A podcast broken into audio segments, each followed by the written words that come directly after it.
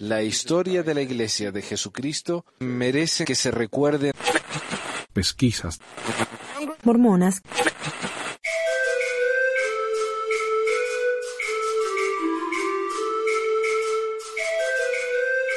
Bienvenidos a Pesquisas Mormonas, les habla Manuel, su pesquisador de siempre. Y hoy tengo una especie de anuncio para hacer. Resulta que hace un par de meses que empecé a trabajar tiempo completo. El año pasado estaba trabajando part-time, que se dice aquí como medio tiempo, y tenía dos trabajos de medio tiempo. Ahora tengo el trabajo de tiempo completo, todavía tengo el otro trabajo de medio tiempo y estoy yendo a la universidad. Y hay muchísimos proyectos que me encantaría hacer y no tengo tiempo. Así que he decidido que ya he, ya he publicado, yo creo, en este foro más o menos los temas principales, creo, las controversias más grandes o los temas de la historia de la iglesia que más me interesaban compartir. Así que me la voy a me voy a calmar un poco, como se diría. voy a, a, tomarle un poco más a la ligera, eh, hacer el programa cuando tenga tiempo, cuando pueda. Antes también el, el otro problema que yo noté es que estaba tan como desesperado, ¿no? Por tener por lo menos un programa al mes que muchas de las cosas que, que estaba publicando no eran muy interesantes. Era como una especie de hay que publicar, hay que publicar, entonces lo que venga, ¿no? Y lo cual no, no me gusta tampoco. Prefiero eh, dedicar más tiempo a temas que me interesen más, estudiarlos más a profundidad y publicarlo, aunque sea uno o dos programas al año, eh, me parece que van a ser un poco mejor de lo que he estado haciendo hasta ahora. Y en vez de cortarlo en muchos episodios, como lo he hecho, publicar un, episodio largo, si hace falta, de, qué sé yo, 3, 4 horas, 5 horas. Y hoy el episodio va a ser un poco largo también, más de lo habitual. Así que ese va a ser el nuevo formato del programa. Todavía quiero hacer el Pesquisas Mormonas Express, traduciendo los ensayos que ha publicado la iglesia, hasta que los traduzcamos a todo. Y a medida que vayan saliendo los nuevos ensayos, vamos a hacer eso también. Así que hoy voy a tener noticias, muchas noticias. Tengo como 15 páginas de noticias. Tengo la carta de una muchacha que me mandó un email hace un, más o menos unos dos meses. Ah, una carta muy, muy hermosa que honestamente de esas cartas que me dan envidia porque me hubiera gustado poderla escribir yo. Voy a compartir eso hoy. ¿Y qué más? Voy a hablar un poco acerca de mi opinión acerca de la carta del director de SEI porque me preguntan. Y porque mientras que lo estaba grabando, como era una especie de libro en audio, no quise hacer comentarios. Así que los comentarios van a venir hoy y van a ser más o menos hechos de una forma, ¿cómo diría? Eh, bueno, informal, valga la redundancia. De una manera informal. Mm, voy a expresar mis opiniones, voy a decir lo que me parece, lo que me parece bien, lo que me parece no muy bien, lo que me parece mal. Porque sí, lo, que yo he notado acerca de esta carta, y tal vez lo voy a mencionar de nuevo, es que esta es una carta, supuestamente, ¿no? Que él escribió con todas sus dudas. Esto no es un ensayo con temas eh, en profundidad, a que, han analizado los temas en profundidad. No, esto es más o menos como un, vistazo, ¿no? De, de, los mayores problemas con la iglesia. Algunos de los temas, por ejemplo, que él, que él ha tocado en su carta, hay libros enteros, hay bibliotecas acerca de cada uno de esos temas. Y acá, por ejemplo, en el programa hemos hecho varios episodios acerca de un tema solo. Así que ah, es difícil que en esa carta él pueda haber hecho algo, un análisis profundo, un análisis muy objetivo. Me parece que en parte es un poco medio melodramático, como para eh, enfatizar ¿no? lo que siente él cómo la iglesia lo afectó en su vida, entonces él quiere que los que lo leen sientan lo mismo, me parece bien, pero en parte me parece un poco deshonesto. Pero yo creo que es una buena carta para empezar. Es algo bueno para, para alguien que quiere realmente aprender de la historia de la iglesia, de lo que los líderes no nos han dicho, de los que ocultan, lo cual es triste, aunque hoy en día les cuesta más eh, oculta gracias a, a la gente que está compartiendo sus experiencias, lo que aprenden en el Internet. Antes había que ir y comprarse un libro, o ir a la biblioteca y, leer un libro entero. Ahora uno puede ir al internet y encuentra eh, cosas, ¿no? Que eh, interesantes, cosas que uno no sabía antes. Así que esa es la, situación actual. Pero bueno, entonces como les digo, vamos a empezar con las noticias. Noticias. Y para aclarar también, si uno va al sitio eh, lds.org, la iglesia publica sus noticias. Y si uno se fija, generalmente son noticias acerca de manos que ayudan, como los miembros de la iglesia han limpiado una playa, un parque, o han donado sangre. No, noticias así, pero no hay noticias relacionadas con la iglesia que no tienen que ver con ayudas. Por ejemplo, uno nunca va a encontrar el tema de Kate Kelly en el sitio de la iglesia. Uno nunca va a encontrar acerca de la posible comunión de John DeLynn. Y que son temas interesantes, me parece a mí. ¿no? No, es para enfocarse en lo negativo, pero es lo que la iglesia se niega a compartir. Entonces, eh, por eso comparto yo eso. Espero que no piensen que es solamente porque quiero hacer quedar mal a la iglesia. Que realmente no me interesa hacer eso. Pero bueno, noticia número uno. Amigos del tirador dice que era chico recto, devoto mormón. A Troutdale, Oregon, Jared Michael Paget era un chico recto que tenía una, una fascinación por las armas. Planeaba una carrera en el ejército y era profundamente devoto de su fe mormona, dicen los que lo conocieron. Y todos se preguntan por qué el muchacho de 15 años de edad llevó un rifle de asalto, una pistola y nueve cargadores de munición a su escuela secundaria y mató a un compañero de primer año, hirió a un profesor y se quitó la vida. La policía dijo el miércoles que no han sido capaces de establecer un vínculo entre Paget y Emilio Hoffman, el joven de 14 años de edad que fue asesinado a tiros en un vestuario. La policía no ha dicho si creen que Paget tenía un objetivo específico cuando llegó a Reynolds High School en Troutdale el martes por la mañana o planeó, o planeó un tiroteo al azar. Paget era un apasionado de las armas y tenía un carácter fuerte, pero también parecía un buen chico, y normal, dicen los estudiantes. Siempre hablaba de armas, dijo eh, Kayla Ensign, un estudiante que tenía una clase con Paget y era un amigo cercano de la víctima. Ella dijo que Paget podía ser amable y respetuoso, pero a veces se enojaba mucho. Él ayudaba a los chicos y yo nunca hubiera pensado que podría hacer eso, Ensign recordó. Utah. Un hombre de Utah condenado a la cárcel por asalto en una iglesia mormona. Esta noticia es vieja, es de junio del 2014, que hace, hace rato que no comparto noticias con ustedes, así que se me fueron acumulando. Ogden. Un ciudadano de Plain City fue acusado de golpear a un compañero feligres el año pasado en una bendición de un bebé y despedida de un misionero y fue sentenciado el martes, el miércoles, perdón, a 30 días de cárcel. Wayne Dodge, de 52 años, se declaró culpable el mes pasado en el segundo tribunal de distrito de Ogden de un cargo de delito menor de asalto de clase B. un cargo de delito grave de asalto agravado fue desestimado de acuerdo con registros de la corte. ¿Pero qué pasó? A ver, el juez W. Brent West ordenó a Dodge a completar una clase de control de la ira como parte de un periodo de prueba de 12 meses. El juez también ordenó a Dodge a pagar una multa de 550 dólares y a no tener contacto con la víctima. ¿Pero qué pasó? Dodge, quien se enfrentó a una pena máxima de 6 meses tras las rejas, debe reportarse a la cárcel del condado de Weaver el lunes. ¿Pero qué pasó? Los fiscales acusaron a Dodge después de que él estuvo implicado en un altercado que, sugirió eh, que surgió perdón, de una disputa por haber guardado un asiento en un servicio del 30 de agosto en una iglesia mormona. Ayudantes del sheriff del condado de Weaver dicen que el altercado comenzó cuando un hombre que estaba visitando una reunión de la Iglesia de Jesucristo de los Santos de los últimos días trató de reservar tres filas de asientos, incluyendo el lugar donde Dodge, un miembro del barrio, normalmente se sentaba. El visitante enfrentó a Dodge, pero él se negó a moverse según la policía. Nah, pero estoy guardando esto para mi, mi familia. Pero este es mi asiento. Eh, y se armó la podrida. Los dos hombres se enfrentaron más tarde en el estacionamiento, donde según informes Dodge le dio un puñetazo a la víctima. El hombre terminó con la, con la cara ensangrentada, de acuerdo con los agentes del alguacil. El teniente Marcos Lauther, del condado de Weaver, dijo que después de la pelea, Dodge se desvió para golpear a la víctima con su coche mientras se iba del estacionamiento. Así que la pucha, ¿eh? Está, está, eh, está jodida la cosa. Estudiante de BYU pide a la escuela que concluya la prohibición de barbas en su código de honor. Este es de septiembre, así que no muy viejo.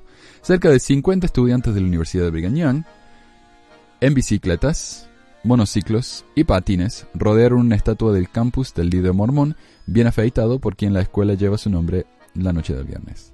Bicicletas por barbas, Cantaban algunos vistiendo versiones de cartón elásticas, eh, atadas con elásticos, o sea, de barbas de cartón, ¿no? Otros con mechones reales, el grupo en su mayoría hombres entregó una petición a la escuela a reconsiderar su regla. Junior Shane Pitson, o, o capaz que es Shane Jr., perdón, de 23 años de edad, estudiante de Relaciones Internacionales, dijo que consideró la organización de tal evento durante unos años, pero finalmente se decidió a hacer unos días, se decidió hace unos días a hacer una página web y plantear una junta. Me encanta BYU, me encanta ser un estudiante aquí, dijo, pero la regla de la barba me parece particularmente obsoleta. No todos los estudiantes están de acuerdo. Un compañero de clase que lo encontró poniendo folletos en el centro de estudiantes le pidió unas cuantas copias y las, destrozó, en su cara. Me miró y dijo, si no te gusta el código de honor, entonces no tienes que venir aquí, dijo Pitson.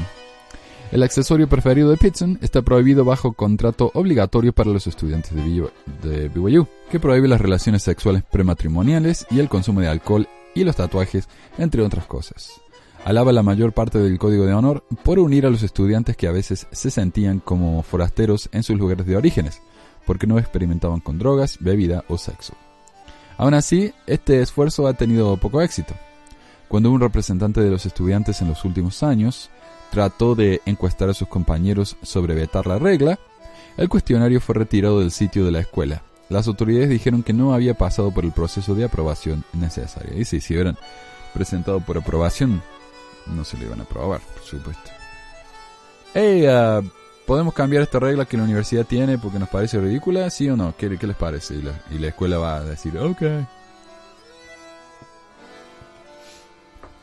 La portavoz de la universidad, Carrie Jenkins, señaló que los estudiantes están de acuerdo con las normas de aseo antes de su primer día de clase.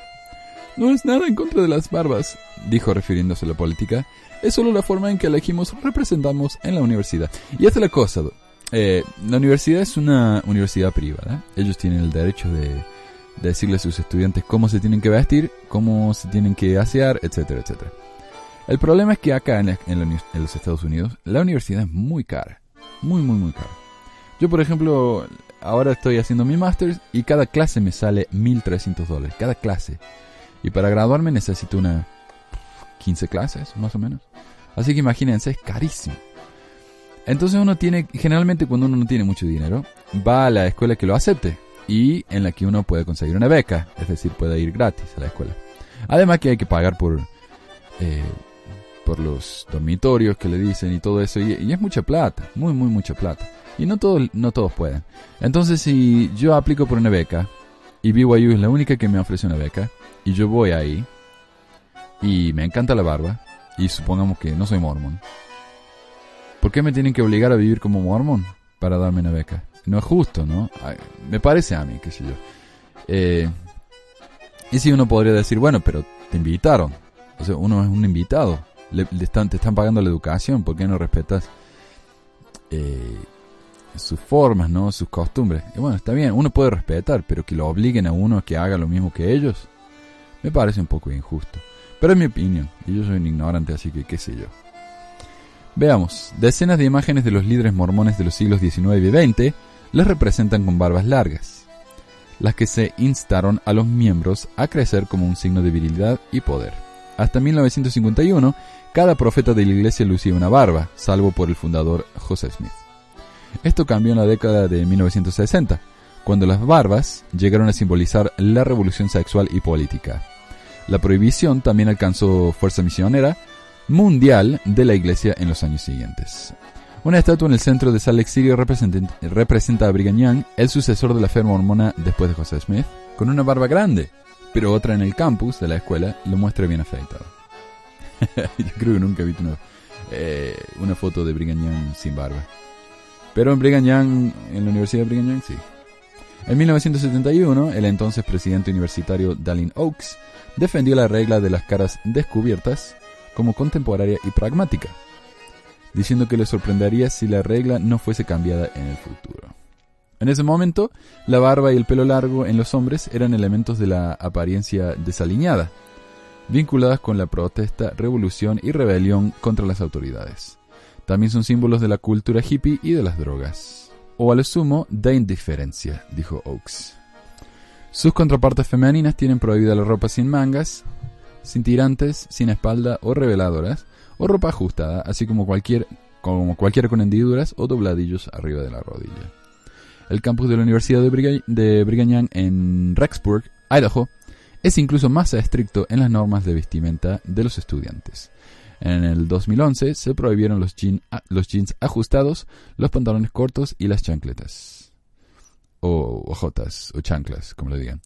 La prohibición ofrece un poco de flexibilidad. Los estudiantes pueden obtener una exención de la barba si están actuando en una película o tienen una condición médica, como cicatrices.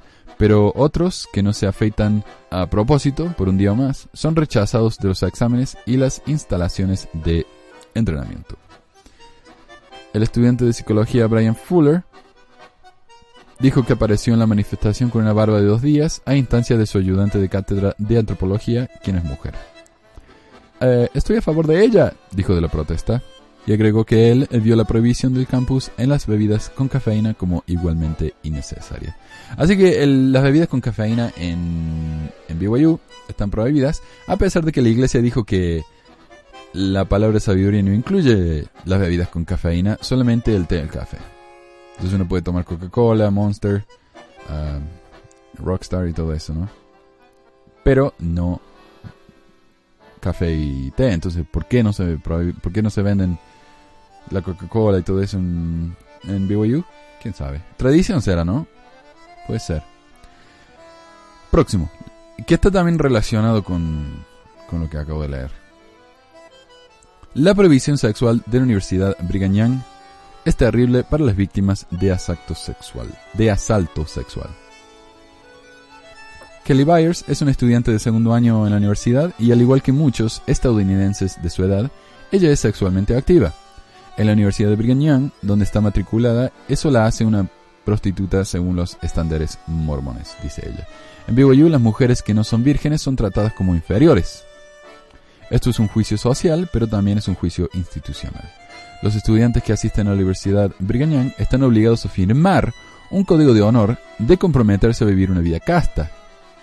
Para las mujeres esto significa no tener relaciones sexuales, pero también abarca reglas adicionales como no usar faldas arriba de la rodilla. Los estudiantes que no cumplen estas reglas están en riesgo de expulsión. Eh, tiene que ver, ¿no?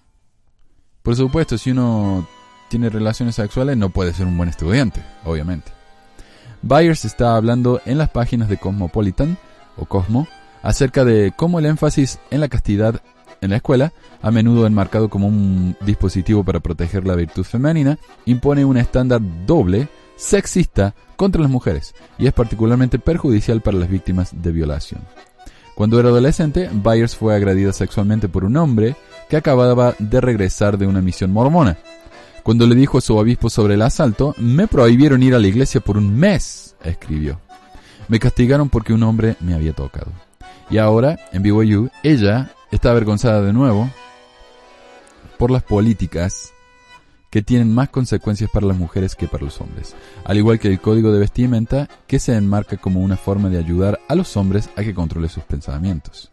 Claro, y eso es como se ve, ¿no?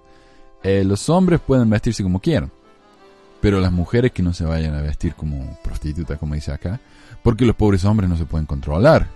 Pobres. Víctimas los pobres hombres. Así que si una mujer es atacada sexualmente por un, por un, eh, por un estúpido, es culpa de ella, ¿no? Eso dicen. Es- esa es la consideración general acá. Que es terriblemente, terriblemente triste y desafortunada. La historia de Byers es similar a la de Elizabeth Smart, una víctima de secuestro que se convirtió en defensora de las víctimas que, eh, fue secuestrada y violada a los 14 años. Smart también ha hablado sobre cómo las tácticas de educación sexual que se limitan a la abstinencia sexual avergüenzan a las víctimas.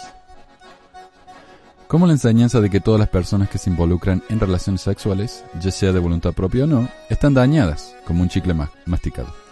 Byers también recibió la lección del chicle masticado cuando era un adolescente en la iglesia. Y yo he escuchado esto, ¿no? Viene una maestra con buenas intenciones, muestra un chicle a los estudiantes, o se mete un chicle en la boca, empieza a masticar y después de un rato se saca el chicle de la boca y dice, ¿les gustaría? eh, masticar mi chicle y por supuesto nadie quiere. Entonces la enseñanza es, bueno, si ustedes tienen relaciones antes de, del casamiento, es lo mismo que este chicle, nadie las va a querer. Lo cual es un horrible mensaje, horrible, horrible. Mientras que las escuelas, como la Universidad Brigham Young, siguen metiendo al sexo consensual y al asalto sexual en la misma bolsa, con el fin de avergonzar a las víctimas, la revista Cosmo está tomando de manera inteligente el camino opuesto.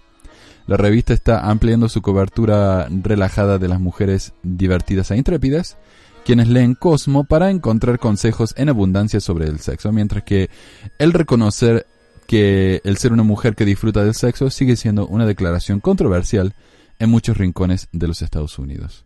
Porque aunque no lo crean, Estados Unidos es un país sumamente conservador. El hecho de que Kelly Byers, ahora una orgullosa miembro de los mormones jóvenes feministas, se vio obligada a llevar su historia a Cosmo en lugar de ser escuchada en la escuela, debería traer vergüenza a la Universidad Brigham Young. Eh, si bien yo entiendo que muchas personas con inclinaciones conservadoras van a estar en desacuerdo con este artículo, esto es, en mi humilde opinión, ah, una consecuencia del poder que tienen las iglesias, no solo la iglesia mormona, de llevar a su membresía a ver aquellas cosas que son las más básicas, elementales y naturales de nuestra persona como algo vergonzoso y de lo que nunca se debe hablar en voz alta. Ah, me acuerdo cuando era chico había un programa a la medianoche eh, para adolescentes, chicos de hasta 20, 20 y pico años. Y el... Oh, perdónalo, hermanos chilenos por decir eso. Eh, ¿Qué iba a decir? Ah, y él dijo, vamos a hablar del... Y se tapó la boca. Y dijo muy, muy rápido. Exacto. Y se volvió a tapar la boca. y como mostrando, ¿no? Que es una vergüenza tan grande para mucha gente hablar de eso. Él, por supuesto se estaba burlando, pero para muchos no es, no es una burla. Es algo que es prohibido hablar. No, es un tabú que se dice, ¿no? Ah, lo cual ha causado en tantas partes del mundo mucha enfermedad, eh, ignorancia, a causa de la ignorancia. Eh, pero, y como digo, también muchas vidas se han perdido, muchos han sufrido graves trastornos mentales y emocionales, muchos se han suicidado al enterarse de que estaban muchachas que estaban embarazadas, cosas así no terrible a causa de, de la tradición, de la tradición, porque no es una, eh, o sea, es un problema, ¿no? Es un problema cuando una niña se embaraza, pero no, no es el fin del mundo. Pero cuando uno se le dice a la chica que sí es como el fin del mundo, que ha perdido su honra, que bla, bla, bla, ¿qué puede sentir la pobre chica? Que la vida se le acabó. Es, horrible, es un mensaje horrible. Y para mí, no esos trastornos mentales, emocionales, esa humillación, es como una persona pragmatista y aficionado al naturalismo como soy, me parece algo sumamente innecesario. A ver, poligamia. Eh, nuevas noticias sobre la poligamia. La constitucionalidad de la ley contra la poligamia en Utah se encuentra ahora en manos de un tribunal federal de apelaciones para revisar una sentencia que revocó partes de la ley y fue aclamada como una decisión histórica que eliminó la amenaza de arresto para las familias plurales de Utah.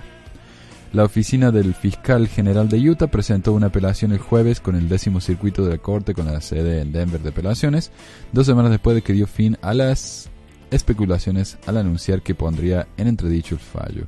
La demanda fue eh, presentada por la familia en el reality show de televisión del canal TLC, Sister Wives. Básicamente, ah, la poligamia es, es legal, siempre y cuando no sea la poligamia legal. O sea, si yo estoy casado legalmente con una mujer, no me puedo casar legalmente con otra, pero puedo vivir con dos y llamarlas mis esposas. Lo cual en Utah era ilegal. No, no entiendo por qué. Es. Anyway, ok. En diciembre, el juez federal del distrito Clark Wattops falló a favor de la estrella del reality show Cody Brown y sus cuatro esposas, diciendo que una disposición de la ley que prohibía la cohabitación violaba la libertad de religión de la familia. La resolución de Wattops despenalizó la poligamia, pero la bigamia, es decir, mantener licencias de matrimonio legal con múltiples parejas, sigue siendo ilegal, es lo que, lo que dije, ¿no?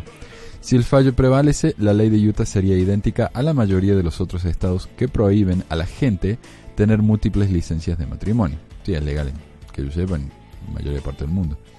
En la mayoría de las familias polígamas de Utah, el hombre está casado legalmente con una mujer, pero está solo espiritualmente casado con las demás. Parker Douglas, jefe de gabinete del fiscal general de Utah, Sean Reyes, dijo que el Estado está apelando para garantizar que los fiscales no se sientan paralizados cuando tengan que actuar contra familias polígamas donde puede haber abuso. O sea, en Utah no les gusta la poligamia porque trae malos recuerdos. Es una vergüenza. A pesar de que la poligamia técnicamente es parte de la doctrina mormona todavía. Pero a la iglesia no le gusta hablar de eso. Y, trata de prohibir todo lo que tenga que ver con la poligamia en Utah. Los Brown no parecen tener el tipo de situación que hace que la gente se preocupe demasiado, dijo Douglas. Pero hay otras situaciones en las que hay múltiples cónyuges, eh, arreglos cónyuges con las cuales hay abuso. Sí, muchos, muchos como el Jeff, Warren Jeffs, este que fue a la cárcel, ¿no? que está en la cárcel. Ah, fue a la cárcel porque se estaba casando con chicas menores de edad. A pesar de que han pasado años desde que la ley de antipoligamia fue usada en Utah, dijo que su oficina recibe denuncias de abuso de familias polígamas regularmente. Dijo que varias investigaciones actuales serían perjudicadas si el fallo se confirme, ya que sería más difícil probar que una persona tiene varios cónyuges.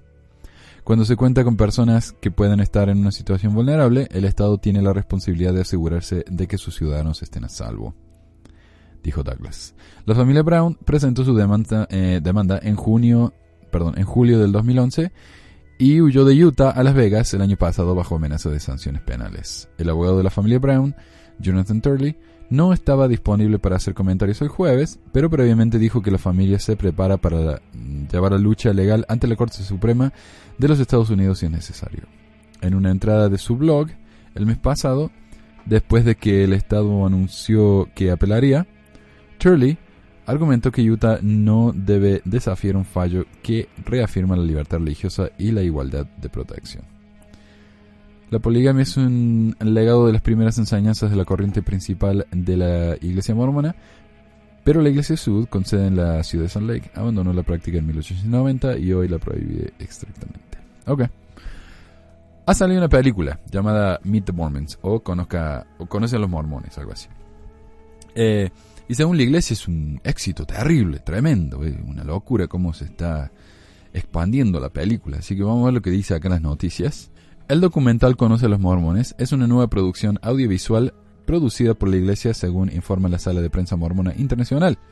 La producción será estrenada el próximo 10 de octubre del 2014, o sea, hace una semana, en las salas de cine seleccionadas en los Estados Unidos. La película aborda y muestra la vida de seis miembros de la iglesia que residen en diferentes lugares del mundo, como Costa Rica, Nepal y Estados Unidos.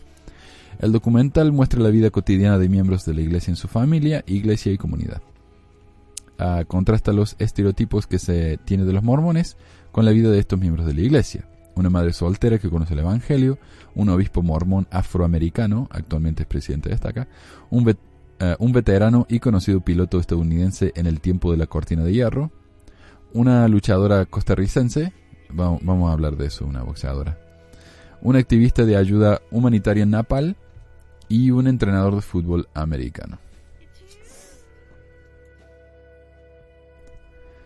Al parecer el proyecto había sido planeado para ser utilizado en los centros de visitantes de la iglesia en diversas partes del mundo.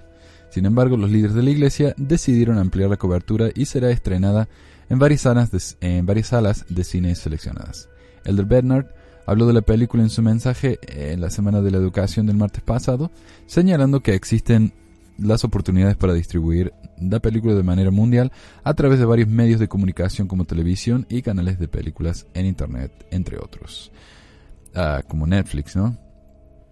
Ah, además, la iglesia informa que los ingresos de la película serán donados para fines caritativos. La página de la película informa que los ingresos serán donados a la Cruz Roja estadounidense.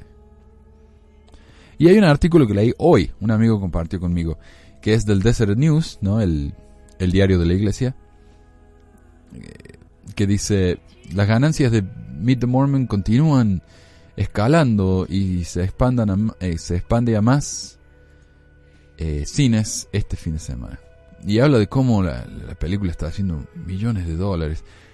Pero en Office Mojo, o Box Office Mojo, que es el website que muestra ¿no? las ganancias de las películas día por día, muestra que en vez de estar haciendo más dinero cada día, está haciendo menos dinero cada día. A ver, por ejemplo, Hasta ahora la película ha ganado unos 4 millones de dólares, que yo me imagino que esta película ha costado mucho más de 4 millones de dólares. Así que me parece que la iglesia ni siquiera va a recuperar su dinero. Y si la iglesia no recupera su dinero, la pobre Cruz Roja no va a ver un peso. A ver, por ejemplo, el 10 de octubre la película hizo mil, 1.235.000. El sábado la película hizo 1.209.000. O sea, ya se bajó. El domingo hizo 65.000 dólares. Por supuesto, porque los mormones no van al, cine los domingos. Me imagino. El lunes remontó un poquito con 692.000, o sea, la mitad de lo que hizo el primer día. El martes, 298, un tercio. Un tercio, menos de un tercio de lo que hizo el primer día. El miércoles 237, el jueves 214. Y hoy es viernes, así que no tenemos los números todavía. Así que no, este, o sea, ¿para qué mienten? Digo yo, ¿no? ¿Para qué mienten? Es, es frustrante, qué sé yo. eh, se sigue mintiendo constantemente, por favor.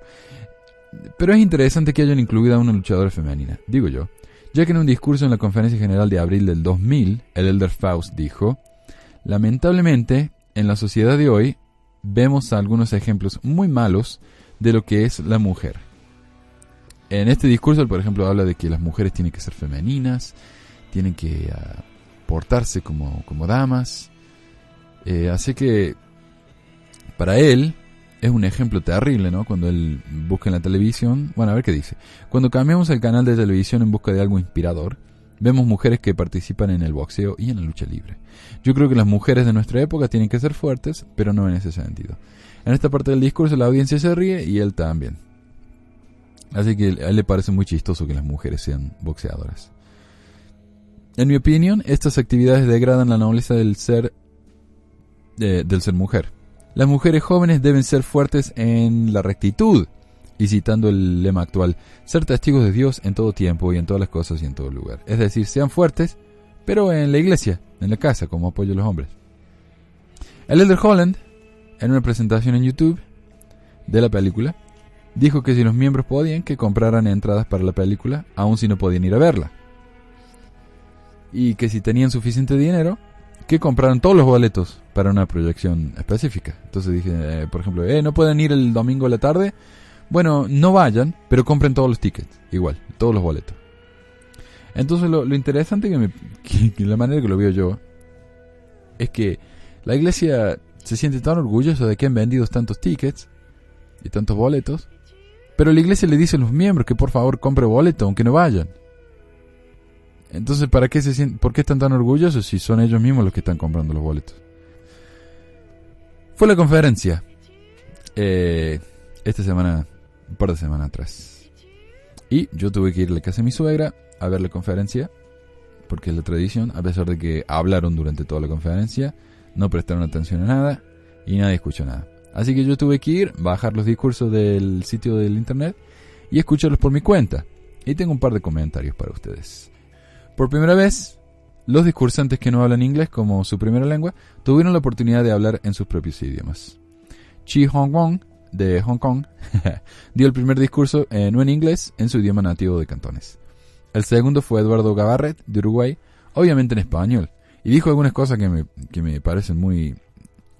que me ponen muy orgulloso. Por ejemplo, en vez de decir eh, chaqueta o como fuera, dijo saco. ¿Ah? Para el resto del saco es una bolsa, para nosotros es una chaqueta de- el- el del traje. Ambos discursantes son miembros del quórum de los 70 y ya era hora, ¿no? Considerando que desde 1997 han habido más miembros de la iglesia fuera de los Estados Unidos que en los Estados Unidos mismos. Y desde el 2000, la mayoría de los... Bueno, a ver, y desde el 2000 que los miembros anglohablantes de la iglesia son la minoría.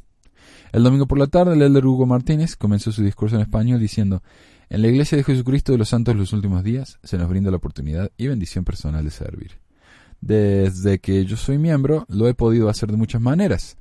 En palabras que solía citar a menudo el hermano Urdine Falabella, padre del elder Enrique R. Falabella, el que sirve, sirve, el que no sirve, no sirve. Por suerte, la mayoría de los ejemplos que dio tenían que ver con la ayuda que uno puede dar a la gente en general. Si bien dijo dos veces que un gran ejemplo de ayuda es compartir el Evangelio, También dijo que dar una mano a los que la necesitan, a pesar de que no tenga nada que ver con la iglesia o con el llamamiento en la misma, es un buen ejemplo de esa frasecita. Lo que yo estaba preocupado es que fuera a decir cosas como, el que no sirve no sirve, así que si uno tiene un llamamiento y no lo hace, eh, no sirve. Lo cual es horrible, ¿no? Es un mensaje horrible. El valor de uno entonces está 100% relacionado con su actividad en la iglesia. Entonces, si uno no es miembro de la iglesia, si uno no es miembro de la iglesia pero no tiene tiempo para servir, etcétera, entonces uno no sirve como persona. Lo cual es un mensaje horrible. Y no hay música. Ya me aburrí poner música, así que ya no hay más. En la reunión de la Sociedad de Socorro, Leller Uchtdorf dio mi discurso favorito de toda la conferencia. En una parte dijo: Les presento otro ejemplo. Una madre sola con dos niños pequeños enfermó recientemente de sarampión por supuesto, al poco tiempo los niños también enfermaron. La tarea de cuidar sola de sí misma y de sus pequeños resultó ser demasiado para esa joven madre. Como resultado, la casa que normalmente estaba impecable se convirtió en un lugar desasiado. Las vaquillas sucias se acumularon y por todos lados habían montones de ropa sin lavar mientras lidiaba con niños que lloraban y con sus propios deseos de llorar, alguien llamó a la puerta. Eran sus maestras visitantes, quienes se percataron de la angustia de esa joven madre. Vieron su casa, la cocina y oyeron el llanto de los niños. Ahora bien, si a esas hermanas solo les hubiera preocupado completar sus visitas mensuales asignadas, quizás le habrían entregado a esa madre un plato con galletitas, le habrían dicho que la extrañaron en la sociedad de socorro la semana anterior y habrían dicho algo así, avísenos si hay algo que podamos hacer. Entonces, se habrían ido alegremente a casa agradecidas de tener el 100% para otro mes. Afortunadamente, esas hermanas eran verdaderas discípulos de Cristo. Se dieron cuenta de las necesidades de la hermana y pusieron en acción sus muchos talentos y experiencia. Establecieron orden en el caos, llevaron luz y claridad al hogar y llamaron a una amiga para que fuera a comprar comestible que tanto necesitaban. Cuando por fin terminaron sus labores y se despidieron, dejaron a aquella joven madre en lágrimas, lágrimas de gratitud y amor. A partir de ese momento, la opinión de esa madre en cuanto a las visitas de maestras visitantes cambió. Ella dijo, sé que no Solo soy algo más en la lista de tareas de una persona. Sí, las maestras visitantes tienen que ser fieles en hacer sus visitas mensuales. Todo ello sin pasar por alto el porqué más importante de este mandamiento, amar a Dios y al prójimo. Y es tan importante hablar de este tipo de cosas, porque muchos miembros de la Iglesia prefieren enfocarse en los rituales, en las formalidades, y se olvidan completamente que el propósito de la Iglesia es crecer como personas. El Elder Oaks, por ejemplo, dijo en un discurso del sábado por la tarde, He hablado sobre principios generales. Ahora Hablaré en cuanto a la forma en que esos principios se deben llevar a la práctica en una variedad de circunstancias comunes en las que las enseñanzas del Salvador se deben seguir con más fidelidad. Empiezo con lo que nuestros niños pequeños aprenden en sus actividades de juego. Con muchas frecuencias, las personas de aquí de Utah que no son mormonas se han sentido ofendidas cuando algunos de nuestros miembros se han distanciado de ellas y no permiten que sus hijos se hagan amigos de sus niños de otras religiones. Seguramente podemos enseñar a nuestros hijos valores y normas de comportamiento sin que se alejen ni muestren falta de respeto hacia cualquier persona que sea diferente. Me alegra mucho que haya recordado a los miembros de la iglesia cómo comportarse de manera civilizada con sus vecinos, ya que la falta de inclusión en Utah al menos es casi epidémica. Esta última semana, por ejemplo, mi amiga Sara me contó que sus vecinitos le dijeron a su hijo que no pueden jugar más con él porque no tiene un alma santa. La madre de una alumna que tuve el año pasado me dijo que estaba avergonzada de que los miembros de su barrio prohibieran a sus hijos jugar con los miembros de con los hijos de no miembros. En el mismo discurso, el Elder Oaks recordó a sus miembros que solo porque ellos crean que el único matrimonio aceptable ante los ojos de Dios es entre un hombre y una mujer, no quiere decir que tengan que estar en contra de los matrimonios homosexuales o en contra de aquellos eh, que lo defienden. Y cuando digo no estar en contra, quiero decir no criticarlo en la cara. Pueden seguir odiándolo en su corazón, pero no eh, de manera obvia o vocal. Por supuesto que el mismo Elder Oaks dijo en el 2013 que el matrimonio homosexual es inmoral, lo cual personalmente no me suena muy caritativo o tolerante. Pero al menos parece que está haciendo un poco de progreso en su opinión personal, al menos en lo que respecta a sus discursos en público. Algunos comentarios que me parecieron un poco extraños vinieron de los siguientes líderes. El Elder Cook dijo a los hombres y mujeres mayores que están solteros. Algunos jóvenes afirman que su meta es casarse en el templo, pero no salen con personas que son dignas de entrar en el templo. Y francamente, algunas ni siquiera salen en pareja. Punto. Ustedes, jóvenes solteros, cuanto más permanezcan solteros después de una edad y madurez determinadas, más cómodos se sentirán. Pero se deben sentir más incómodos. Por más que uno sea feliz estando soltero, no tiene que sentirse feliz. Tienen que sentirse infelices. Mal. Después de todo, el elder uh, George Q. Cannon, que el elder George. Cannon, uh, si no saben, fue un hombre que tenía una imprenta en la iglesia, publicó muchos de los primeros libros de la iglesia y fue consejero de cuatro profetas, cuatro presidentes de la iglesia, y dijo en una conferencia de abril de 1878, soy de la firme opinión de que un gran número de hombres solteros mayores de 24 años son un elemento peligroso en cualquier comunidad y un elemento sobre el cual la sociedad debe mirar con ojos desconfiados, ya que cada hombre que se conoce a sí mismo sabe cómo se constituye su prójimo, y si los hombres no se casan, son demasiado propensos a hacer algo peor. 2. En la reunión del sacerdocio, el elder Uchtdorf dijo, Posteriormente, mi amigo y su esposa fueron llamados a una misión. Cuando regresaron tres años después, se quedaron atónitos al darse cuenta que durante el tiempo de su servicio, once matrimonios se habían divorciado. Aunque el barrio tenía, tenía toda la indicación externa de fidelidad y fortaleza, estaba pasando algo desafortunado en el corazón y la vida de los miembros. Y lo más preocupante es que esa situación no es única. Suceden cosas terribles y a menudo innecesarias cuando los miembros de la Iglesia se desconectan de los principios del Evangelio. Por fuera tal vez aparentan ser discípulos de Jesucristo, pero en el interior de su corazón se han separado de su Salvador y de sus enseñanzas. Gradualmente se han apartado de las cosas del Espíritu y se han acercado las cosas del mundo. La parte más desafortunada de este comentario es que el elder Uchtdorf pareciera estar diciendo que aquellos que terminan sus matrimonios en divorcio se han alejado de Dios, lo cual es horriblemente crítico e injusto.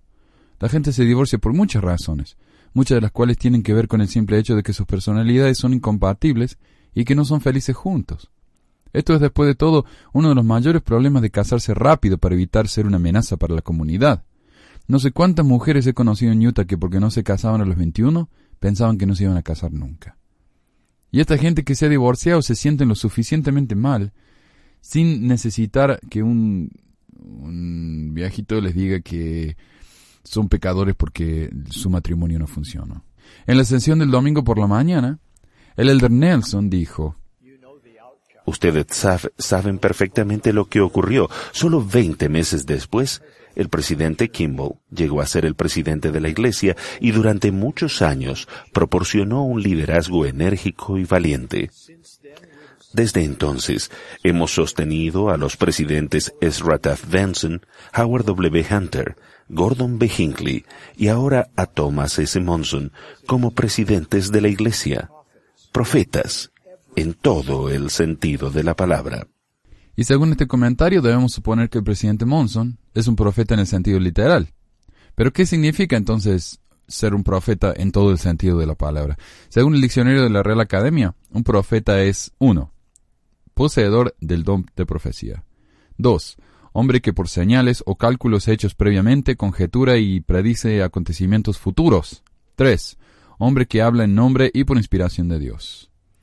La primera definición simplemente dice que un profeta es alguien que posee el don de profecía. ¿Y qué es eso? Según el mismo diccionario de la RAE, profecía es 1. don sobrenatural que consiste en conocer por inspiración divina las cosas distantes o futuras. 2. Don sobrenatural para pronunciar oráculos en nombre y por inspiración de Dios. 3. Predicción hecha en virtud de don sobrenatural.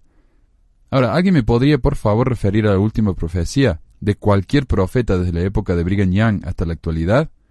Y esto es suponiendo, por supuesto, que las profecías de José Smith se van a cumplir uno de estos días.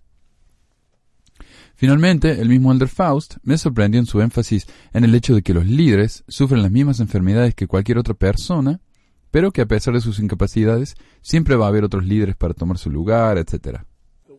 Los métodos del Señor son diferentes a los del hombre.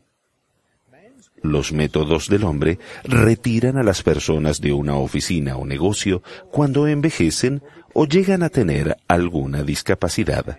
Más tarde dijo, El Señor mismo organizó la iglesia actual.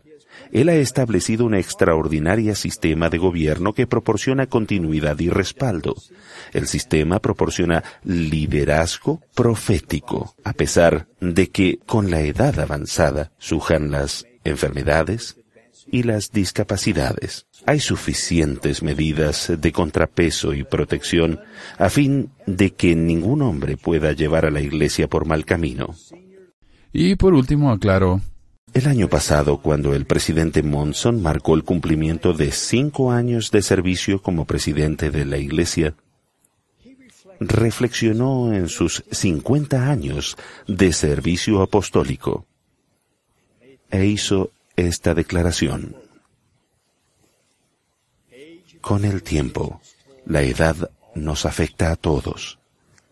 Sin embargo, unimos nuestras voces a la del rey Benjamín que dijo, Soy como vosotros, sujeto a toda clase de enfermedades del cuerpo y mente.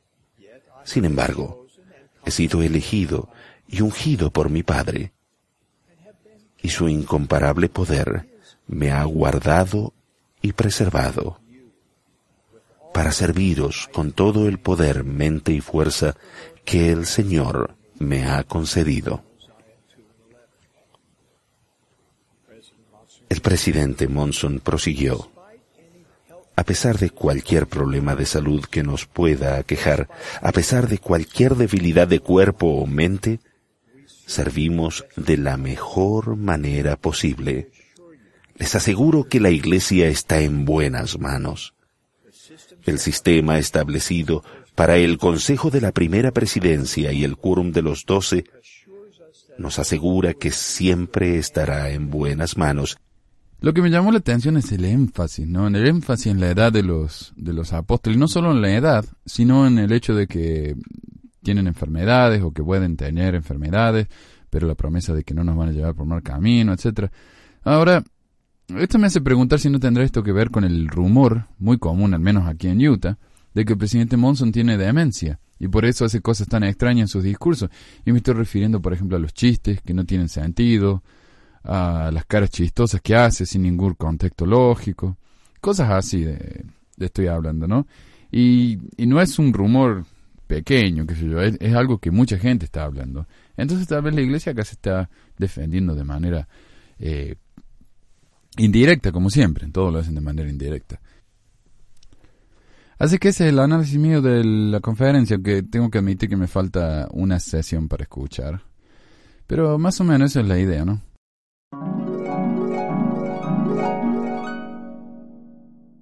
Este es un comentario que estoy incluyendo después de haber terminado de grabar el podcast, por eso sueno como una voz en off de radio antigua. Pero lo que quiero hacer es aclarar que no iba a incluir esta sección, porque me pareció un poco como de mal gusto, un golpe medio bajo, pero me llegaron, cuando empecé a grabar este programa, me llegaron cuatro emails de una persona eh, con insultos. No, no eran comentarios, no eran sugerencias, consejos, no, eran, eran insultos con mala palabra y todo.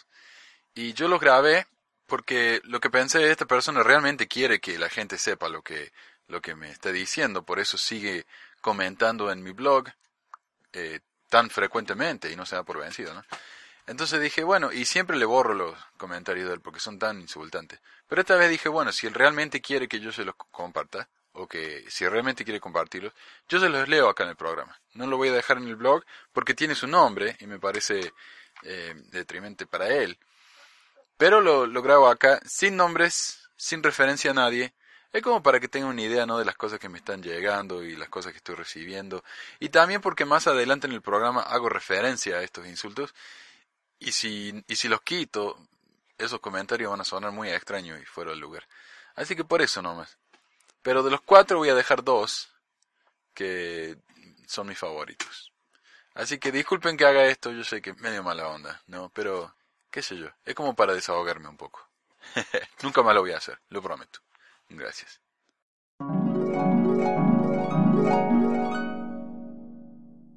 En su entrada episodio 39, La poligamia en Utah, escribió, esta página es una... Ay, directo, ¿ah? No, no va con vuelta en donde dice, episodio 54, carta a un director del SEI, escribió, Manuel, anda, atende a tu esposa en vez de estar haciendo esta pavada, ja, ja, ja, ja.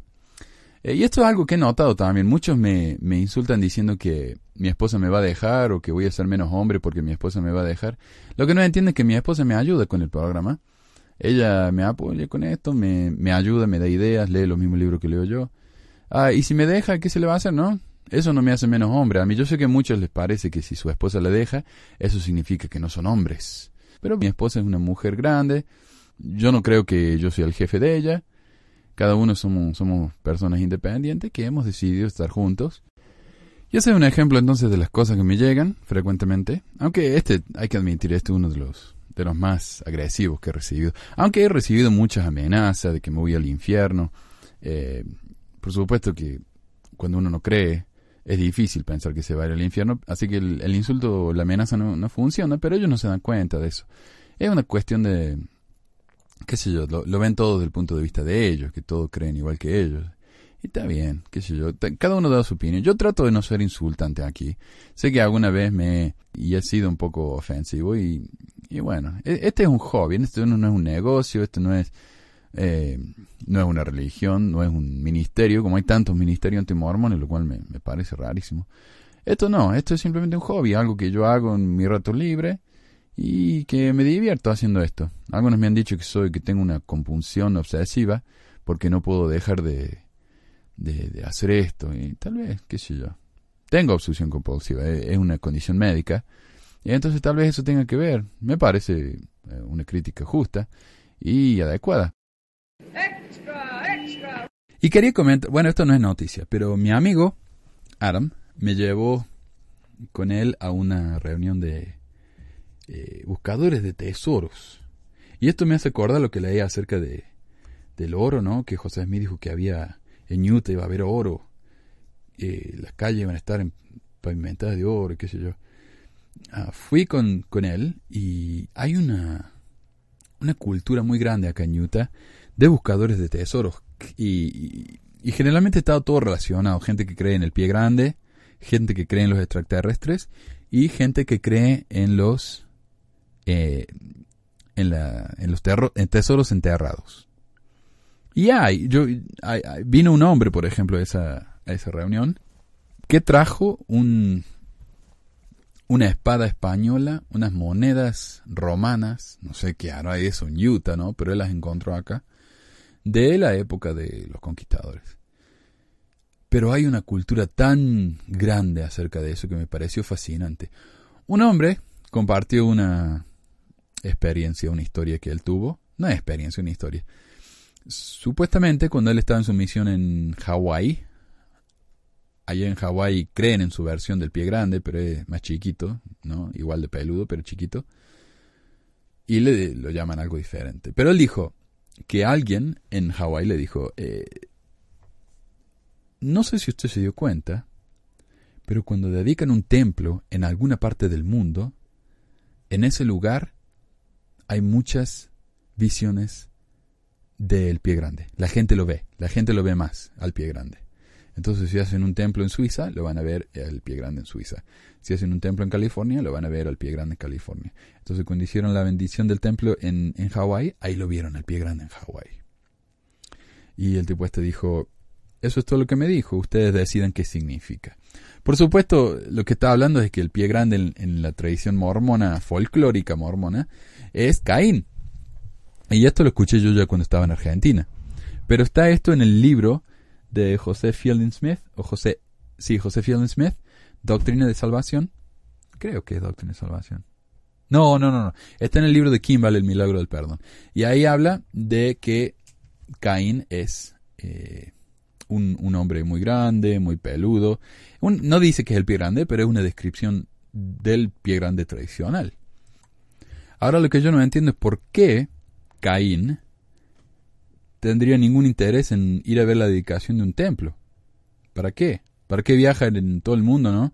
Y a pie, por supuesto, porque no puede andar tomando aviones. Imagínense el pobre caminando por el desierto y por parte que no hay árboles que no se puede ocultar. Eh, ¿Cuál sería el punto de eso, no?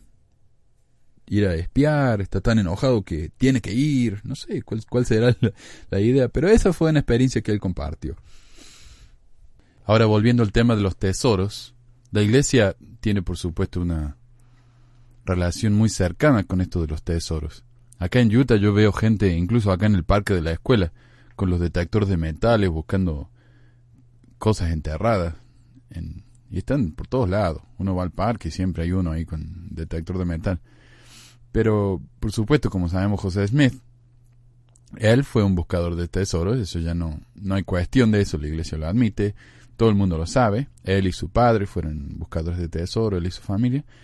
Y entonces está esta creencia, ¿no? De que si uno pone una roca de vidente en el sombrero, va a encontrar tesoros, como lo hacía José Smith. Y mi amigo Adam, él, él era fundamental, y perdón que yo hablo por él, si me está escuchando, pero él, él era fundamentalista antes, y, y él me dijo que él había comprado unas rocas de vidente y las ponía en un sombrero.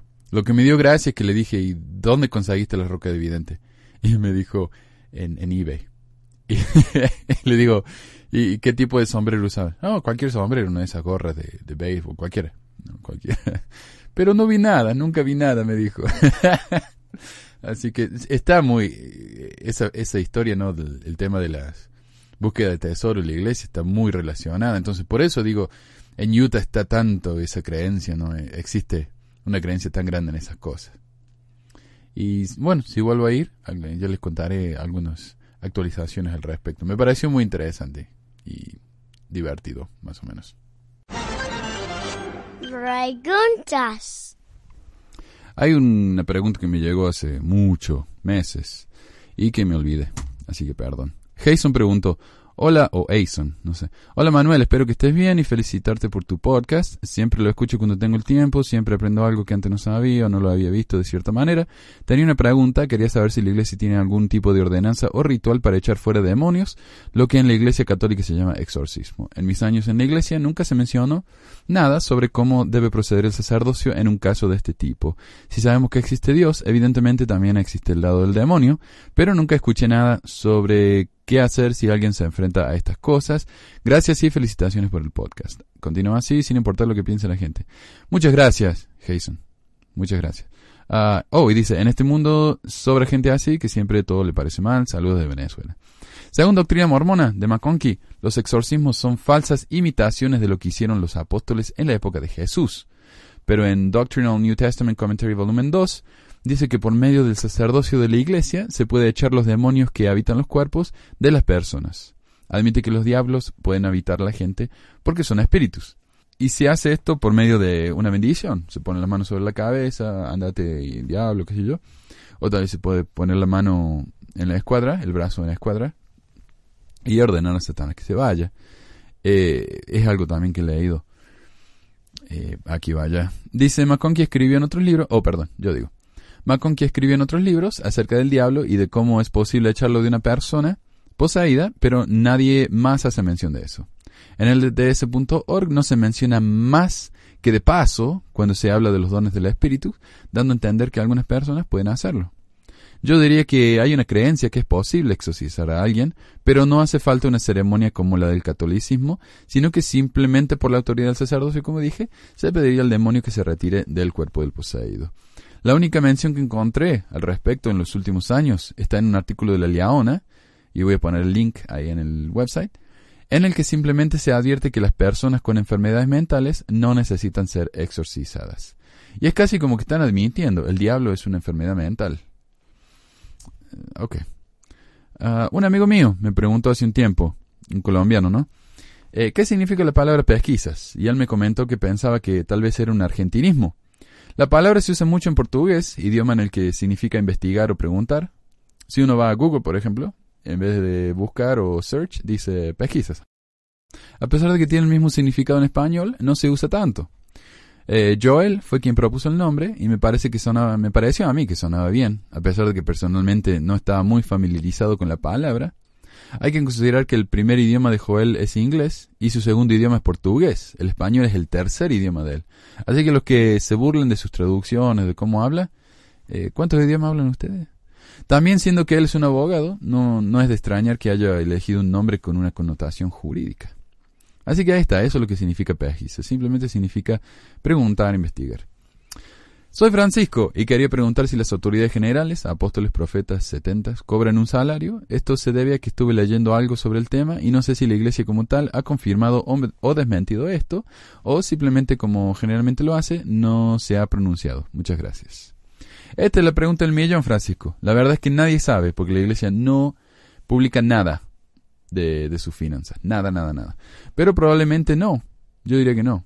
Ah, que no reciben un sueldo. No, al menos no de manera directa. O sea, aquí está su sueldo, señor, eh, su cheque. Sabemos que la iglesia tiene un penthouse en el centro de Salt Lake, donde el presidente Monson vive sin pagar renta o impuestos, y que los apóstoles y otras autoridades generales no tienen que manejar, ya que la iglesia tiene coches con choferes dispuestos a llevarlos a todos lados. Honestamente no me importa si son pagados, mantenidos o lo que fuera. Lo triste es que hay muchos obispos y presidentes de estaca alrededor del mundo que son muy pobres y no reciben un peso por sus incontables horas de trabajo, mientras que las autoridades generales acá viven como reyes. También sería más honesto si al decir que los líderes de la iglesia no reciben dinero por su servicio, pusieron un asterisco o algo, ¿no? Aclarando la cantidad de beneficios recibidos. Entonces está bien, si ellos trabajan horas y horas y días y por la iglesia, me parece bien que reciban un sueldo pero que sean honestos y que lo admitan. En Mormonism Research Ministry, un website del que no soy muy fan, el MRM, y quienes no son muy fans míos, ¿no? porque no comparto sus opiniones religiosas y porque no me pudieron convertir, hay un estudio interesante, aunque tal vez no 100% confiable, de lo que hace un presidente de misión. Eh, cuando digo hace, es lo que gana, ¿no? Según el manual de los presidentes de misión, los siguientes gastos son cubiertos por la iglesia renta, utilidades, gas, electricidad, agua, cloaca, etc.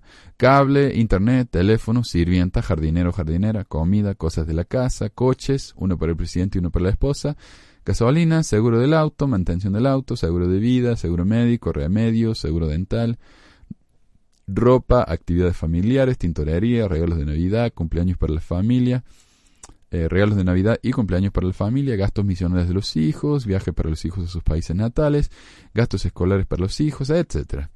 Los números estimados por el MRM son extremadamente generosos, según mi opinión, ah, y concluyen que, hay un, que un presidente de misión recibe unos 100 mil dólares al año. Yo dudo que sea tanto, ¿no? Eh, aun cuando sean simplemente gastos cubiertos por la iglesia y no un cheque, me parece que es mucho.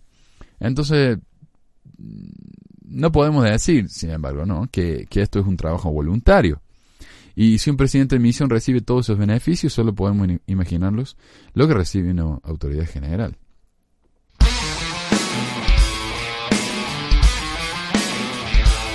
Y bueno, y esta es la parte, la mejor parte, la que he estado esperando yo. Todo el programa, esta es la parte favorita. Esta es una carta de Brenda. Esta es una carta que recibí hace un par de meses y me gustó tanto que le pedí permiso a Brenda para compartirlo en este foro. He cambiado algunos nombres, porque me pidió ella. Y, uh, y ya van a por qué. Pero me parece una carta brutalmente honesta. Me parece hermosamente escrita. Y ella no tenía que hacer esto. No, es, esto fue voluntad propia que ella fue y me mandó. Yo nunca había hablado con ella, nunca había escrito con ella. Y me mandó su historia. Y lo llama Este es mi testimonio, el primero de mi vida. Algo que quiero aclarar antes de leer la carta de Brenda es que sus opiniones no necesariamente concuerdan con mis opiniones. Simplemente me pareció una hermosa carta que cuenta la experiencia de una persona, su situación en la iglesia, su situación como persona, Y me parece, como dije, brutalmente honesta y, es para mí de gran valor que ella haya compartido su experiencia, porque hay mucha gente que van a compartir su opinión y otras personas que no. Y quiero aclarar y advertir que lo que voy a leer en esta carta va a ofender a algunos. Ella comparte, como dije, de manera muy honesta algunas cosas que le pasaron, que para algunos oídos sensibles van a ser ofensivos. También ofrece sus opiniones actuales acerca de la religión y Dios, lo cual también va a ofender a algunos. Si no quieren escuchar esto, saltense unos 15 minutos del programa y podemos pasar al tema de hoy. También quiero aclarar que la única razón por la que leo esto no es porque quiero adoctrinar a nadie, es porque la misma Brenda fue lo suficientemente valiente como para compartir su experiencia. Y si alguien quiere compartir una experiencia similar o opuesta, si alguien quiere dar un testimonio de la iglesia, yo lo voy a compartir. Si me piden, yo lo voy a compartir. No propongo demostrar que la iglesia es falsa, yo le dijo, ya lo he dicho muchas veces. Pero opiniones y experiencias como la de Brenda me parecen invaluables para determinar lo que la iglesia hace en la mente de la gente, la influencia que tiene. Y para aquellos que dicen que, ¿por qué no podemos dejar a la iglesia sola? ¿Por qué somos tan obsesivos y no la dejamos en paz? Esto es un buen ejemplo. Así que gracias, Brenda.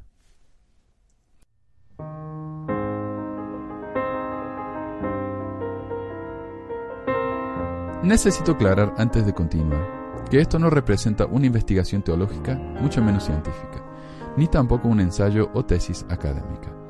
Realizo esta aclaración para que aquellos que intenten refutar por falta de argumentos mis palabras se atengan, pues estas no están basadas en libros de texto, sino que están basadas en mi propia historia y en mi experiencia, donde yo soy protagonista.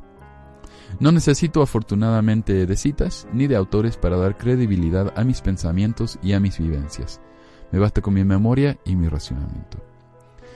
Tardé algunos años en escribir estas palabras. Siempre mis certezas estaban bajo la sombra de alguna duda, dudas ocultas porque se basaban en verdades representadas ante mí como incuestionables. No se puede dar testimonio si existen dudas sobre lo que se intenta manifestar, aunque parezcan razones o hechos que se acomoden a los conceptos que se tienen por verdaderos. La verdad es, en cierto, algo absoluto. No puede admitir errores ni contradicciones. Podemos ir ajustando las interpretaciones del mundo, los cálculos, las teorías, para así ir acercándonos de a poco a este estado deseable de conocimiento absoluto. Considero que es un camino y que aún estamos alejados de este destino Entiendo como una comprensión integral de todos los fenómenos que nos rodean, nuestro lugar en el mundo y las proporciones y demás cuestiones del universo. Recién hoy entiendo el valor del testimonio. Siempre lo sentí como una imposición, imposición de transmitir los pensamientos impuestos en mi persona por otros, valga la redundancia. Yo no nací atea. Si tomo como nacimiento el desarrollo de mi propia conciencia, mi noción de existencia y mi identidad.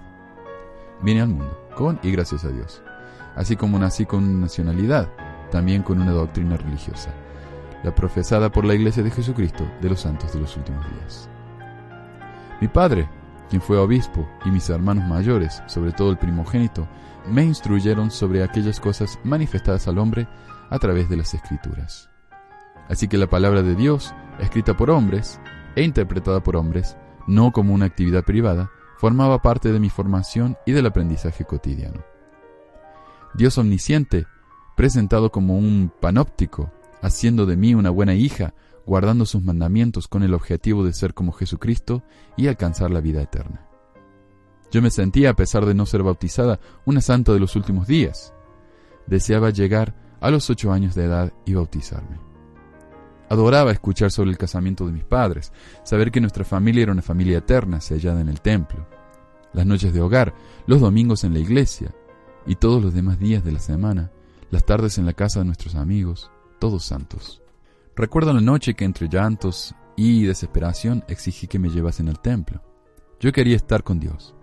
No hubo forma de convencerme de lo contrario. Mis padres tal vez imaginaron que era una intervención del Espíritu Santo y accedieron a mi capricho. Llegamos cuando estaba cerrado. Le explicaron la situación al hermano quien permitió nuestro ingreso por un breve momento al recinto. Esta es la casa de Dios, guarda silencio, me dijo mi mamá. A los cuatro años de edad estuve en la casa de Dios. Yo lo quise ver y escuchar. Por supuesto, no sucedió. Esa visita escondía una razón, una que no me animé a decir a mis padres en ese momento ni nunca. Necesitaba en verdad discutir un asunto con Dios, porque Él sabía con certeza lo que había pasado días atrás y me urgía una explicación. Silencio, resentimiento, falta de entendimiento. Me alejé un poco de la iglesia, pero no de mi fe. La fe en Dios era parte de mí, como el idioma, lo aprendí, lo adopté y ejercí sin discusión alguna. Así que continúo orando, agradeciendo y pidiendo a Dios que me muestre el camino, que me ayude a guardar sus mandamientos y demás. Al fin cumplí los ocho años, me reactivé y mi hermano me bautizó. Recuerdo una de mis charlas, antes de mi bautismo, el elder, no recuerdo su nombre, me decía que debía leer el libro de Mormón, y luego de hacerlo orar y preguntar en mi interior sobre su veracidad, creyendo que recibiría respuesta a lo que le pregunté si la Biblia debía también leer. Él me dijo que sí, pero que era más importante que leyera el libro de Mormón y debía hacerlo primero. Luego de esa charla, la semilla de la duda se instaló en mi corazón. Para mí leer la Biblia era más importante, por lo que la leí por completo. Y nunca logré lo mismo con el libro de Mormón. Lo intenté, pero nunca pude mantener la atención. Para ese entonces, mi familia asistía a la iglesia esporádicamente. No tengo en clara las razones. Un año después, el menor de mis hermanos se bautizó. Cerca de esa fecha, un domingo, esperando la Santa Cena, escuché a uno de los hermanos dando la bienvenida al hermano Ángel, quien regresaba de la misión. Lo expresaba con tanto orgullo y lo recibieron con tanto cariño. Estaba sentado detrás de mí. Giré para mirarlo. Él me vio y sonrió desafiante mientras recibían los saludos y felicitaciones de todos. El estómago se me estremeció. La iglesia de la hipocresía. El tercero de mis hermanos, Gustavo, ya fallecido, nació con una discapacidad. Gran parte de su niñez la pasó en, en algún hospital con largos o cortos periodos de internación. Una noche, mis padres debieron salir con urgencia al médico y nos dejaron a mis hermanos Ariel y Adrián, de unos 12 y 11 años de edad, Carlos, de 3 y yo de 4, al cuidado de los hermanos Gonzaga, miembros activos de la iglesia. Roberto y Fernando, no puedo precisar la edad de ellos, pero eran adolescentes. Roberto, el mayor, mientras Fernando distraía a mis hermanos, me encerró en el baño, se bajó los pantalones y obligó a que lo mirase mientras se masturbaba. Yo no entendía nada, pero algo me decía que no estaba bien y me asusté. Era tan pequeña que recuerdo estirarme y apenas alcanzaba con la punta de mis dedos el pasador que trababa la puerta. Roberto se masturbó, encerrando y haciendo ver ese acto a una niña de cuatro años, tal vez cinco. Todavía me cuesta entender qué mente perversa puede encontrar en esto algo excitante. Es repulsivo. Cuando me dejó salir del baño, corrí llorando, aterrada y reclamando por mi mamá. Fernando me alzó en sus brazos, me dijo que me tranquilizara, que me iba a decir en dónde estaba mi mamá si yo la besaba. Y me besó, varias veces. Todavía siento su lengua recorriendo el interior de mi boca. Me da náuseas. Los hermanos Gonzaga fueron llamados a la misión, recibiendo sus bendiciones patriarcales, el sacerdocio, y caminaban erguidos, orgullosos de ser dignos y santos de la iglesia de la hipocresía. Nunca se arrepintieron de lo ocurrido aquella noche, lo sé porque jamás me pidieron disculpas. Requisito para alcanzar el perdón, reparar el daño y no volver a cometerlo nunca más. De verdad espero que hayan cumplido esa última parte. La iglesia era para mí, con escasos diez años, una gran falacia. Estuve sumergida en una gran tristeza que opacó los últimos años de mi niñez. Durante mi adolescencia escribí numerosas cartas dirigidas al Señor. Solicité sabiduría, guía y dirigida por la necesidad y búsqueda de la verdad, comencé a participar de otras religiones. Hubo una que tenía algunas doctrinas interesantes, como por ejemplo el hecho de que nuestros pecados ya, ya están perdonados. Todos, tanto los pasados como los futuros, gracias a la crucifixión de Cristo, no siendo necesario el arrepentimiento. De nuevo, todo es cuestión de quien lo interprete. Con el tiempo elaboré la idea de que no era necesario tener intermediarios entre Dios y mi persona, no requería de terceros ni de instituciones que interpreten el Evangelio. Bastaba con segundas lecturas. Esa idea se profundizó el día que escuché la noticia del padre musulmán que al grito de ¡Viva Alá! fusiló a su propia hija para salvar el honor familiar. Al parecer su hija había cometido adulterio, práctica condenada con la muerte por el Islam, también por el Antiguo Testamento. Tanto fanatismo me hizo reflexionar bastante. Evidentemente, Estos grupos fundamentalistas ven una fe ciega encadenada a sus principios y creencias. Se encuentran tan, pero tan convencidos de que su verdad es la verdad, que no dudan en inmolarse o matar a sus propios hijos. Sinceramente mi fe no llegaba a tanto. Lo máximo que hubiera llegado a hacer si se me hubiese presentado el mismo Dios en persona y solicitado que asesine, no digo un ser humano, sino un perro en su nombre, me hubiese internado voluntariamente en un neuropsiquiátrico. No quiero tratar de loco Abraham. Volviendo al Islam, este grupo de personas o fieles son mucho más creyentes que cualquier cristiano. Es evidente que encontrarse completamente convencido de algo no acredita su veracidad, pero tanto fanatismo nubla el juicio de cualquiera. Definitivamente la fe por sí misma no representa evidencia alguna.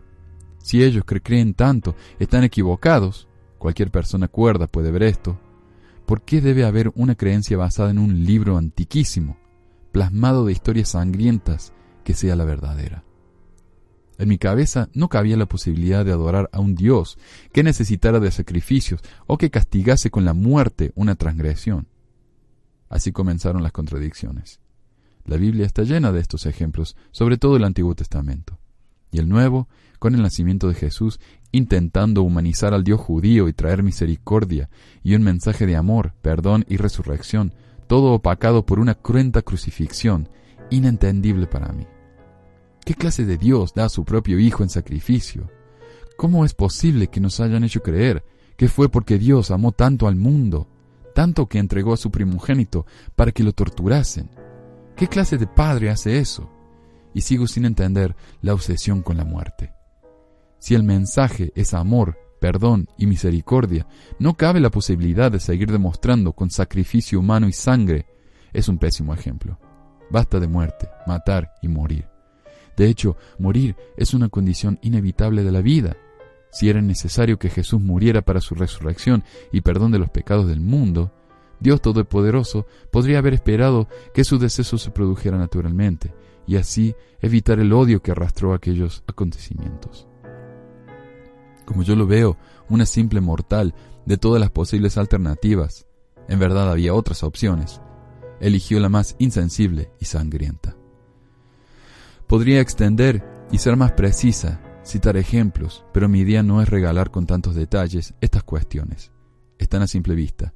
No es necesario ser un erudito, ni teólogo. Solo se necesita usar un poco de razón y del pensamiento crítico. La religión, históricamente, domina al hombre a través de la sumisión y el miedo. Los reyes eran elegidos por Dios. ¿Quién osaría contradecir la voluntad divina? Principalmente, hoy en día la religión representa un negocio político y económico. Una vez entendido esto, llegar a la conclusión de que un ser superior, asesino, pero todo amor, creador de los cielos y de la tierra, creador del hombre a su imagen y semejanza, que aún siendo tan poderoso, solo se le ocurrió permitir que asesinen a su Hijo amado, para que el hombre logre la resurrección, a pesar de que como mortal, de todas maneras Jesús iba a morir naturalmente, que además no se puede ver, ni oír, pero que todo lo sabe, aunque igual necesita demostraciones y pruebas de fe y obras por parte de los creyentes, y de paso también dinero. Toda esa historia constituye un retorcido y manipulador invento, una mentira, una gran falacia que lejos está de dar consuelo y salvación a la gente.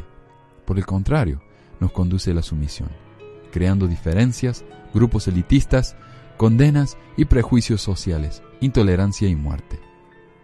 Fuimos y seguimos siendo estafados con la mentira de la existencia de un Dios creador y por los intérpretes de la palabra divina. Dios no existe y nunca existió. Sus palabras no son tales, sino escritos y leyendas creadas por el hombre, equiparables con el hombre de la bolsa, Santa Claus y la mitología griega. No existen los mandamientos, no representan ninguna voluntad divina y por lo tanto los pecados no existen. Las personas que mienten son mentirosas, no pecadoras. Las que matan son asesinas, no pecadoras. La justicia es humana, con las falacias que ello significa. Las leyes deben ser revisadas constantemente y mejoradas. Debemos lograr que no haya actos de justicia en nombre de Dios. Es una gran paradoja que aquellos actos invocando su nombre fueron y son de los más sanguinarios y crueles e injustos. No existe la justicia divina. Los delitos que no se juzgan acá no se juzgarán ni pagarán en ningún lado. No hay un cielo ni un infierno. Entiendo que muchos encuentran consuelo al creer en todo esto, aunque pienso que eso más que consuelo es un tormento. Es mentira que todo se paga en otra vida, que seremos juzgados por nuestros actos. Lo que no se sabe, descubre o se demuestra queda impune.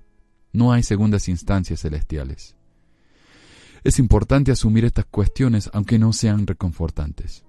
Y no hay otra vida después de esta, ni hubo una anterior. Y esta vida es bastante corta como para perder el tiempo en adorar seres imaginarios, en adoptar posturas y practicar rituales sin sentido y en perder horas orando. Acto totalmente fútil. Hacer, creer, enseñar, elegir, ayudar, dar, amar. La lista sigue de acciones útiles y estimulantes. El tiempo es ahora. Al fin soy libre. No tengo un referente de reputaciones inalcanzables a quien seguir y sentirme frustrada por no lograr esos estándares o cumplir con esas expectativas. Soy una buena persona solo porque me gratifica el serlo. No me motiva la esperanza de obtener algo a través de mis buenas acciones, como la ilusión de la vida eterna. No necesito de infiernos ni castigos que infrijan temor en mí ni de mandamientos divinos que me impongan cómo debo ser. Y sobre todo, no tengo miedo. Y soy verdaderamente feliz. El tema del día. Alberto preguntó en el grupo de Facebook, primeramente gracias por todo el trabajo y el contenido que nos compartes. Acabo de escuchar todos los podcasts de tu canal. Pobre, pobre muchacho. Y me parecen buenísimos. Me han ayudado mucho, despejado muchas dudas. Ah, yo soy miembro de la iglesia desde hace 34 años y nunca había escuchado nada. Fui a una misión, soy consejero y somos sacerdote de la iglesia y me gusta la manera que publica los audios, es decir, con contenido y respaldo. Bueno, gracias, Alberto. Ojalá más con, pensaran igual que, que, vos. ah, pero está bien. La pregunta que tengo es acerca de la profecía del caballo blanco. ¿Qué es? Y me puse a investigar y me entusiasmé un poco. Acá tengo la respuesta del grupo apologista Fair Mormon y dice, ¿qué es la profecía del caballo blanco? Se dice que José Smith pronunció una profecía en 1843 aludiendo a los cuatro caballos del libro de Apocalipsis. Esto fue escrito por dos miembros de la Iglesia, Edwin Rushton y Theodore Turley, aproximadamente diez años después de la muerte de José. No hay ningún relato contemporáneo que se hubiera registrado durante la vida del profeta. De acuerdo con el libro de Apocalipsis, Vi cuando el Cordero abrió uno de los sellos, y oí a uno de los cuatro seres vivientes decir como con voz de trueno, ven y mira. Y miré, y aquí un caballo blanco, y el que lo montaba tenía un arco, y le fue dada una corona, y salió vencido y para vencer. Ah, venciendo y para vencer. Cuando abrió el segundo sello, oí al segundo ser viviente que decía, ven y mira. Y salió otro caballo, Bermejo, y al que lo montaba le fue dado poder de quitar de la tierra la paz y que se matasen unos a otros, y se le dio una gran espada. Cuando abrió el tercer sello, oí al tercer ser viviente que decía ven y mira, y miré, y aquí un caballo negro, y el que lo montaba tenía una balanza en la mano, y oí una voz de en medio de los cuatro seres vivientes que decía dos varas de trigo por un denario, y seis libras de cebada por un denario, pero no dañes el aceite ni el vino. Cuando abrió el cuarto sello, oí la voz del cuarto ser viviente que decía, ven y mira. Miré y aquí un caballo amarillo, y el que lo montaba tenía por nombre muerte, y el Hades le seguía, y le fue dada potestad sobre la cuarta parte de la tierra para matar con espada, con hambre, con mortandad y con las fieras de la tierra. Apocalipsis 6, 1 al 8. Ok, el presunto texto de la profecía. El siguiente es un extracto del diario personal del elder John J. Roberts. Roberts aparentemente lo escribió en su diario el domingo 2 de marzo de 1902, después de regresar el 4 de febrero de 1902 de una misión en Samoa. Esto todavía es lo de Fair Mormon, ¿sí? Informó recibirla de Robert El viernes 28 de febrero de 1902, por lo tanto, esta versión es por lo menos de segunda o tercera mano. Mientras que estábamos conversando, dijo este hombre Roberts, permanecimos junto a su portillo en un triángulo. En cuanto a mí, José dijo, quiero decirle algo concerniente al futuro. Voy a hablar en una parábola semejante a la de Juan el Revelador. Vais a ir a las montañas rocosas y seréis un pueblo grande y poderoso establecido allí, a quienes llamaré el caballo blanco de la paz y la seguridad. Cuando el profeta dije, ah, ¿dónde estarás durante ese tiempo? Él dijo, yo nunca iré allí. Vuestros enemigos continuarán persiguiéndoos con persecuciones. y van a hacer leyes en el Congreso desagradables en vuestra contra para destruir el caballo blanco. Pero vos tendrás un amigo o dos para que os defienda y para rechazar las peores partes de la ley, por lo que no os dañará tanto. Debéis continuar insistiendo al Congreso durante todo ese tiempo, pero os tratarán como extranjeros y extraños. Y no os van a otorgar vuestros derechos, sino que van a gobernaros con extranjeros y comisionados. Es decir, alguien va a venir a Utah y va a tomar el mando del Estado. ¿Qué es lo que pasó? O sea, está, está diciendo, ¿no? Se van a ir al Rocky Mountain, a la, a rocosa que hay aquí en Utah. Eh, yo no voy a estar allí, lo que sabemos que murió antes. Eh, la gente no los va a dejar en paz, que lo que pasó, ¿no? Que se tuvieron que ir mudando de lugar en lugar hasta que llegaron a Utah. Y eh, los extranjeros van a venir y gobernaros. ¿Qué es lo que pasó también? El presidente le prohibió a, Brigham Young ser el gobernador y mandó a un gobernador de, de, su elección. O sea que si creemos en la, en la profecía esta, es como que se cumplió al pie de la letra. Y esta es la parte más famosa. Veréis a la constitución de los Estados Unidos casi destruida. Colgará de un hilo tan fino como una fibra de seda. En ese momento el rostro del profeta se puso triste porque, como él dijo, yo amo la constitución. Fue creada por la inspiración de Dios y será conservada y salvada por los esfuerzos del caballo blanco y por el caballo rojo que combinará en su def. El caballo blanco encontrará las montañas llenas de minerales y se harán ricos. En ese momento hay que recordar, no se sabía qué minerales preciosos existían, ya sea en las montañas rocosas o en California. Una terrible revolución tendrá lugar en la tierra de América, como nunca se ha visto antes, porque la tierra se quedará sin un gobierno supremo, y cada especie de maldad será practicada desenfrenadamente en la tierra. Padres enfrentarán a sus hijos, y los hijos a sus padres. Y acá capaz que está hablando de la guerra civil, que fue también mucho después, ¿no? En la época de Brigham Young. Las madres estarán en contra de sus hijas y las hijas contra sus madres. Las más terribles escenas de derramamiento de sangre, asesinato y violación que jamás se haya imaginado o contemplado tendrán lugar. La gente va a tomar de la tierra y habrá paz y amor solo en las montañas rocosas. Va a ser una isla de amor, todo lo demás está podrido, ¿no? Es como que Utah estar lleno de hippies en, en los 1800. Este concepto de la constitución colgando de un hilo ha sido asociada de manera inadecuada y a veces exclusivamente con la profecía del caballo blanco. Esto implica que la constitución estará cercana, eh, estará cercana a su destrucción y que el caballo blanco y el caballo rojo intervendrán para salvarla. Esto es a menudo una mala interpretación en el sentido uh, de que un hombre en un caballo blanco intervendrá para salvar la constitución. Entonces lo que está diciendo aquí Fair es que es cierto, Uh, hay miembros de la iglesia que hablan acerca de la, que la constitución va a colgar de un, de un hilo. Yo incluso tengo un libro acá que ha sido publicado de manera independiente que se llama La constitución colgando de un hilo. Así que es algo que entre los, más que nada los miembros fundamentalistas de la iglesia, los que creen mucho en, en la época de José Smith, de manera muy literal, ellos sí saben acerca de todo esto, ¿no? Y hay muchos que también son muy patriotas, pero a nivel fanático, como el Cleveland Bundy, ese que, que dijo que él no tenía que pagar impuestos en su propiedad. Entonces mandó a las vacas que convieran en las propiedades federales y se armó un lío bárbaro, ¿no? Y um, vinieron los federales, el FBI, qué sé yo, y, y él con un grupo de bandoleros ahí uh, defendieron a, su propiedad con escopeta y, y, de todo, ¿no? Es así, esta gente uh, no les gusta el gobierno, es cierto eso, no les gusta el gobierno. Mientras menos se meta el gobierno, mejor. Así que eh, algunos creen entonces que esta profecía de que la, la constitución va a colgar de un hilo, eh, cuando hacen referencia a eso, los líderes de la iglesia, no están hablando de la profecía del caballo blanco, están hablando de otra cosa. Es una casualidad nomás. Entonces, ¿qué referencias se han hecho los líderes de la Iglesia con respecto a la Constitución colgando de un hilo? ¿La Constitución será destruida? No, se mantendrá inviolable gracias a este pueblo. Y como dijo José Smith, llegará el momento en que el destino de la nación colgará de un solo hilo. En ese momento crítico, este pueblo dará un paso hacia adelante y la salvará de la destrucción amenazada. Será así.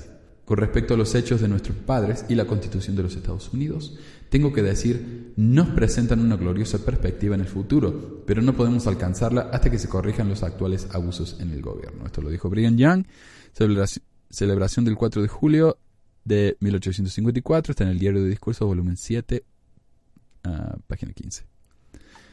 Entonces, según Brigham Young, eh, es cierto, los mormones son los que van a, a salvar la constitución y el país y todo eso. Orson Hyde dijo, se dice que el hermano José en su vida declaró que los élderes de esta tierra deberán dar un paso hacia adelante en un momento determinado en que la constitución estará en peligro, y rescatarla y resguardarla. Esto puede llegar a ser así, pero yo no recuerdo que lo haya dicho exactamente de esa manera. Creo que dijo algo como esto que llegaría el momento en que la Constitución y el país estarían en peligro de una caída, y dijo que si la Constitución será rescatada en lo absoluto, será por los líderes de esta iglesia. Creo que estas fueron más o menos sus palabras, de acuerdo a lo más uh, cerca que puedo recordarlo. Claro, entonces Orson Hyde básicamente está diciendo, sí, es cierto. No usa la palabra cabello blanco, pero el contenido de la profecía es lo mismo. Uh, Fer dice, tanto Brigham Young como Orson Hyde establecieron claramente que la Constitución estará en grave peligro de ser destruida. Si la Constitución va a ser preservada, será porque los elders de la Iglesia darán un paso hacia adelante y proporcionarán el apoyo que ayudará a preservar la Constitución. Los elders de la Iglesia apoyarán siempre a la Constitución y nunca estarán en una condición de reemplazar o suplantar los principios eh, constitucionales de este documento. Ténganse en cuenta que esta creencia no tiene nada que ver con la llamada profecía del caballo blanco, sino que en realidad precedió a la fecha en que se dice que se declaró esta profecía. Es lo mismo, es lo mismo. o sea, ah, lo que está diciendo aquí es, algunos creen que la profecía del caballo blanco dice que los mormones van a tomar ah, cargo del gobierno. Ellos van a ser los últimos, los únicos gobernantes eh, del país y van a echar a todos los demás eh, fuera del gobierno. Pero eso no dice la, la, profecía que acabamos de leer. No dice nada de eso. Simplemente dice que lo, el único lugar donde va a haber paz y amor va a ser en Utah y el resto del mundo que son buenos van a venir a vivir acá, entonces va a haber tanta gente que no vamos a morir de hambre. Pero no dice nada de, de que los mormones van a ser los jefes del gobierno. Otra cosa es que acá lo que aclara entonces que lo que quiso decir José Smith es que los mormones no van a tomar cargo del gobierno, simplemente van a ayudar a los gobernantes a rescatar a la constitución. ¿De quién? No se sabe. De los aliens será, de los extraterrestres. A ver, la preocupación por la constitución de los Estados Unidos de América es una preocupación real y válida de las, de las autoridades y miembros de la Iglesia de Jesucristo de los Santos de los Últimos Días. El hecho de que haya sido incluida como parte del caballo blanco no da al caballo blanco de cualquier tipo de credibilidad. Pero acaban de verificar lo que dijo José. Es una preocupación totalmente independiente. Ok, yo digo, este comentario me parece válido y confiable en el, en el sentido de que ah, no hay ningún escrito de José Smith o sus secretarios que digan que la constitución colgaría de un hilo, que digan que va a haber un caballo blanco, bla, bla, bla, bla. Ah, estas palabras son muy particulares, muy específicas, ¿no? Ah, pero las mismas palabras, por lo menos lo de la constitución y que todo eso, están repetidas por Brigham Young y Orson Hyde. Puede haber sido casualidad, puede que no, me parece que no. Es una casualidad muy grande. Entonces, ¿dijo José Smith la profecía del caballo blanco? No se sabe, por seguro, no se sabe. Puede ser que estos dos hombres hayan escrito la profecía y después Orson Hyde y Brigham Young la hayan leído y hayan atribuido esas palabras a José Smith. O tal vez ellos lo escucharon directamente de José Smith. No se sabe. Honestamente no hay ninguna prueba de una manera o la otra. El libro Doctrina Mormona del apóstol Bruce McConkie dice, de vez en cuando, historias de varias supuestas visiones, revelaciones y profecías son extendidas por y entre los santos de los últimos días, quienes deben saber que no deberían creer o difundir dicha información falsa.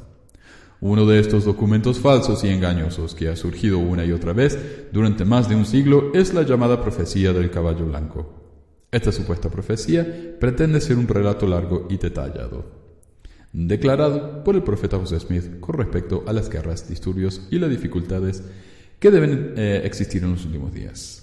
Es un triste comentario sobre la visión espiritual de los fieles santos el que se genere un interés tan grande en estas supuestas declaraciones proféticas y sin embargo saben poco y prestan menos atención a los volúmenes de verdad y a los escritos proféticos sensatos que delinean con autoridad el curso de los acontecimientos del mundo durante los últimos días. Es conocido por todos los estudiantes informados del Evangelio que cuando la verdad revelada, nueva o antigua, es enviada para el esclarecimiento de los santos y del mundo, debe ser anunciada oficialmente y públicamente por la primera presidencia.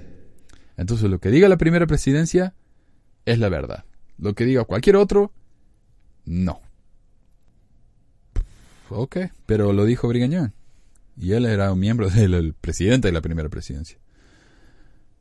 Uh, en declaraciones, primero lo del caballo blanco en particular y a continuación de otras, de todas esas revelaciones falsas en general, el presidente José F. Smith dijo, la historia ridícula sobre el caballo rojo y el caballo negro y el caballo blanco y un montón de basura que ha circulado e impreso y que se han desparramado como una gran revelación dada por el profeta José Smith es una cuestión de la que se comenzó a hablar, según tengo entendido, unos 10 años después de la muerte del profeta José Smith por dos de nuestros hermanos, quienes juntaron algunas frases entrecortadas por el profeta que pueden habérselas oído decir de vez en cuando, y por medio de ellas formularon esta llamada revelación, la que nunca fue dicha por el profeta en la forma en que se ha presentado. Esto es simplemente falso, eso es todo lo que falta decir al respecto. En mi opinión, de nuevo, Ah, me parece que el comentario de Fair me parece un poco justo, me parece bien, aunque la defensa y la explicación de las citas de Young y Hyde me parecen un tanto rebuscadas, pero por lo que he leído, estudiado, eh, no veo razón para dudar la falsedad de la profecía. Me parece que es falsa, me parece que, no sé, dudo que José Smith haya he dicho algo así. No hay ningún documento contemporáneo de José Smith que demuestre que él haya dicho esto. Y por más que lo haya dicho, la profecía no fue escrita hasta diez años más tarde, lo que indudablemente debilita el relato de que finalmente fue escrito. Sin embargo, Brigham Young, profeta evidente revelador, referenció la profecía, y aunque el nuevo hobby de la iglesia es de mentira Young, al mismo tiempo que lo compara con Moisés, eh, debe tomar responsabilidad por las palabras de uno de sus líderes fundadores. El tema del día. Y aunque muchos sigan diciendo que yo no tengo nadie que me ayude, nadie que me apoye, alguien me pidió que por favor comentara en la carta de un director de SAI. Y perdón si sueno, sueno tan quejoso hoy, pero eh, estos insultos que me llegaron esta semana fueron, dolieron mucho. Y me molestaron mucho. Porque me atacaron como persona, ¿se dan cuenta? Si quieren atacar mi trabajo, está bien. Pero gente que ni me conoce y que me juzga, eso me mata. Me mata.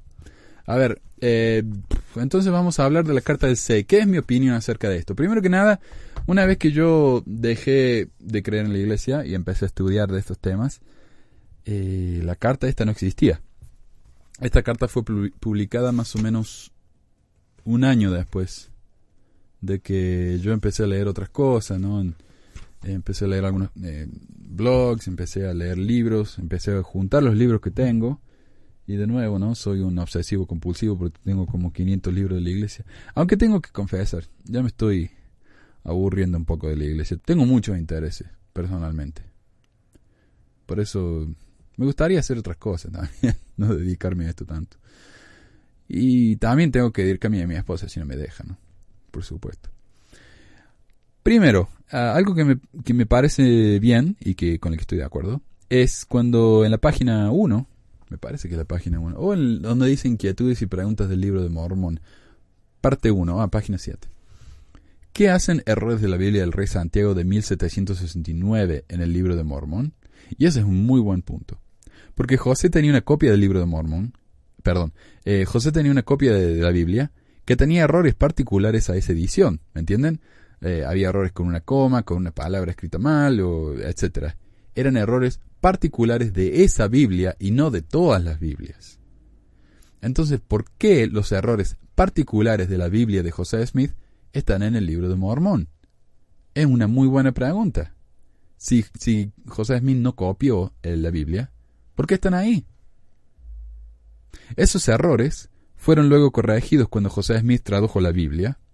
Él corrigió esos errores en su traducción de la Biblia pero no corrigió esos errores cuando los copió en el libro de Mormón. Entonces, ¿por qué la Biblia con errores están incluidas en el libro de Mormón, supuestamente el libro más correcto sobre la faz de la tierra? Buen punto ahí. señor Reynolds.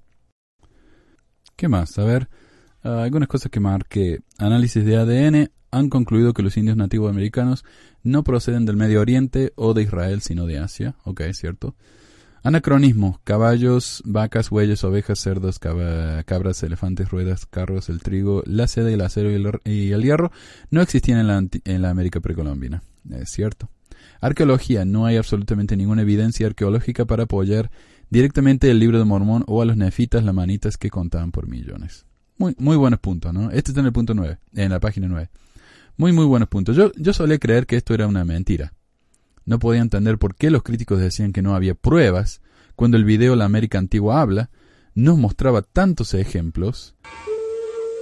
La Iglesia de Jesucristo de los Santos de los Últimos Días, bajo la dirección de la Primera Presidencia y el Consejo de los Doce, presenta Habla la Antigua América. como por ejemplo el Quetzalcoatl en Chichen Itzá, Los estudios han demostrado que este pueblo era profundamente religioso. Y entre las muchas culturas, una de las creencias más predominantes era la relacionada con el gran dios del cielo y la vida llamado Quetzalcoatl.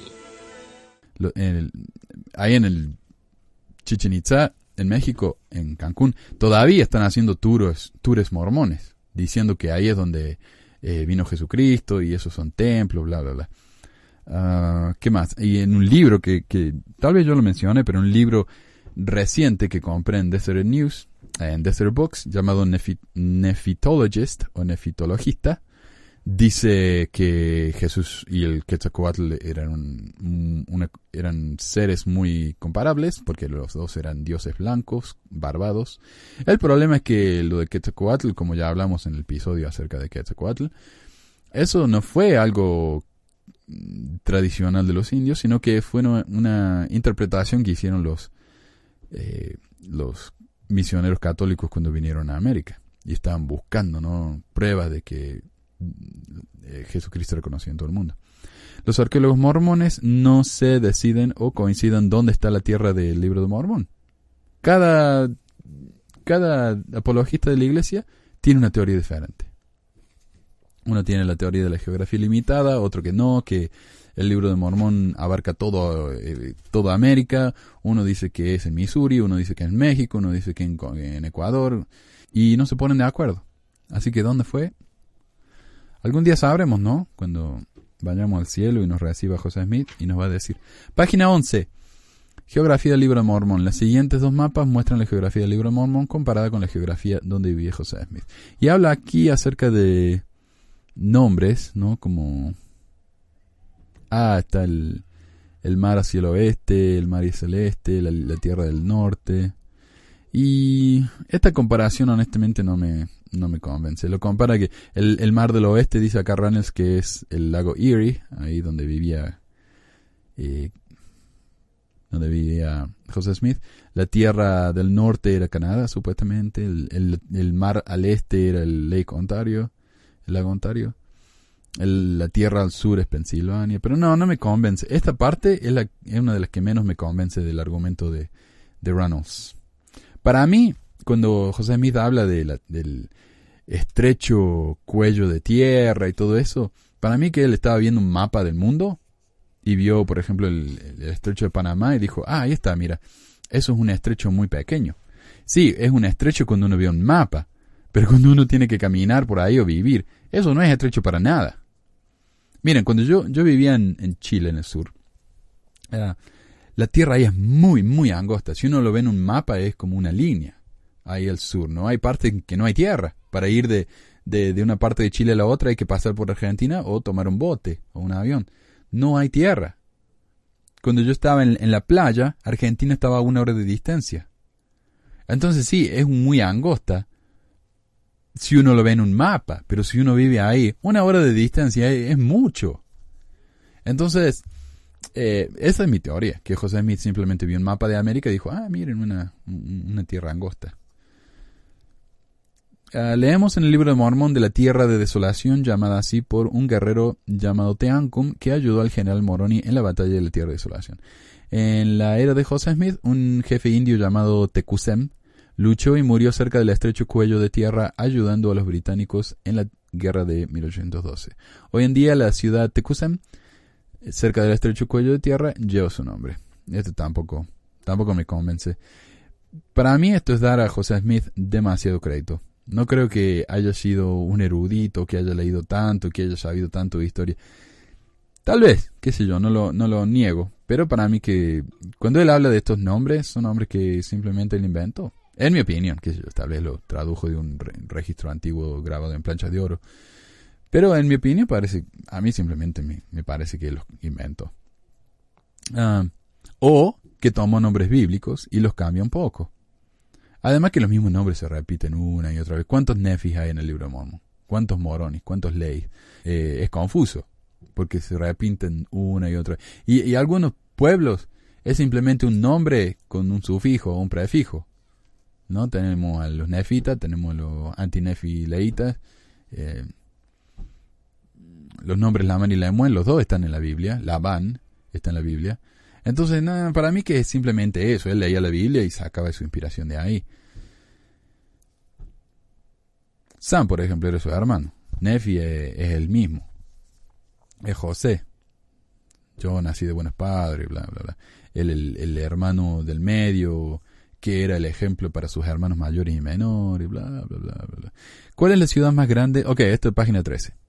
¿Cuál es la ciudad más grande y capital de las Camuras? Las Camuras son una isla en África,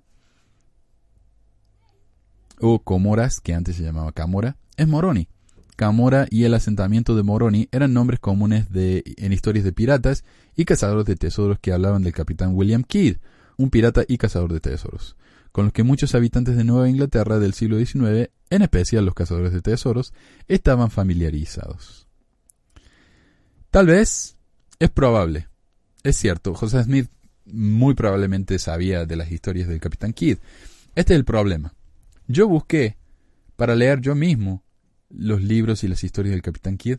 No hay nada. No hay nada en ningún libro del Capitán Kidd que ha sobrevivido hasta hoy que hable de ningún Camora, que hable de ningún Moroni. Entonces es probable, pero eh, desafortunadamente no he encontrado ninguna referencia a un libro de Capitán Kidd que mencione algo de esto. Si, yo, si Reynolds hubiera puesto acá una cita directa de un libro del Capitán Kidd, me hubiera convencido. Pero así como está, no. De nuevo, para mí lo más probable es que José Smith simplemente lo inventó y eh, lo del lo de la tierra esta de Camora y Moroni haya sido una casualidad.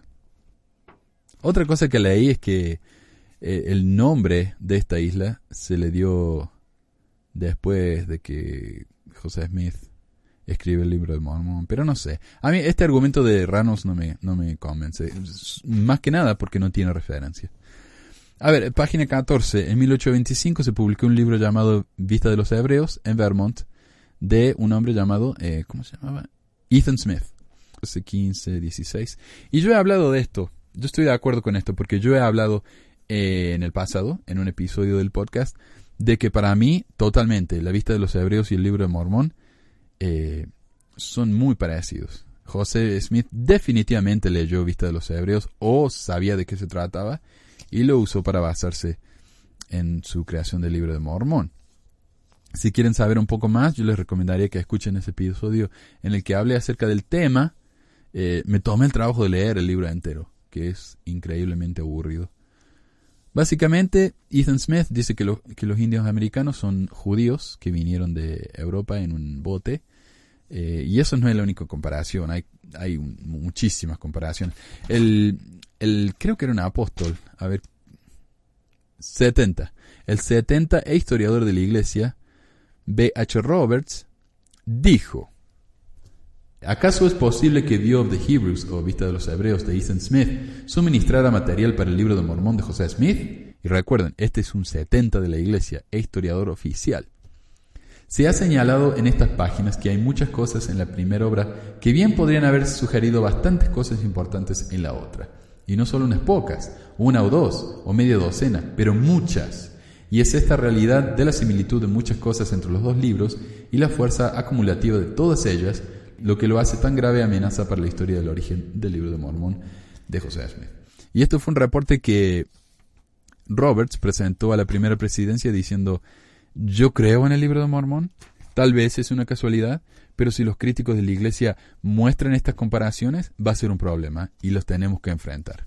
Por supuesto no hicieron nada, hicieron de cuenta como que no existía, y hoy en día todo esto está a la luz.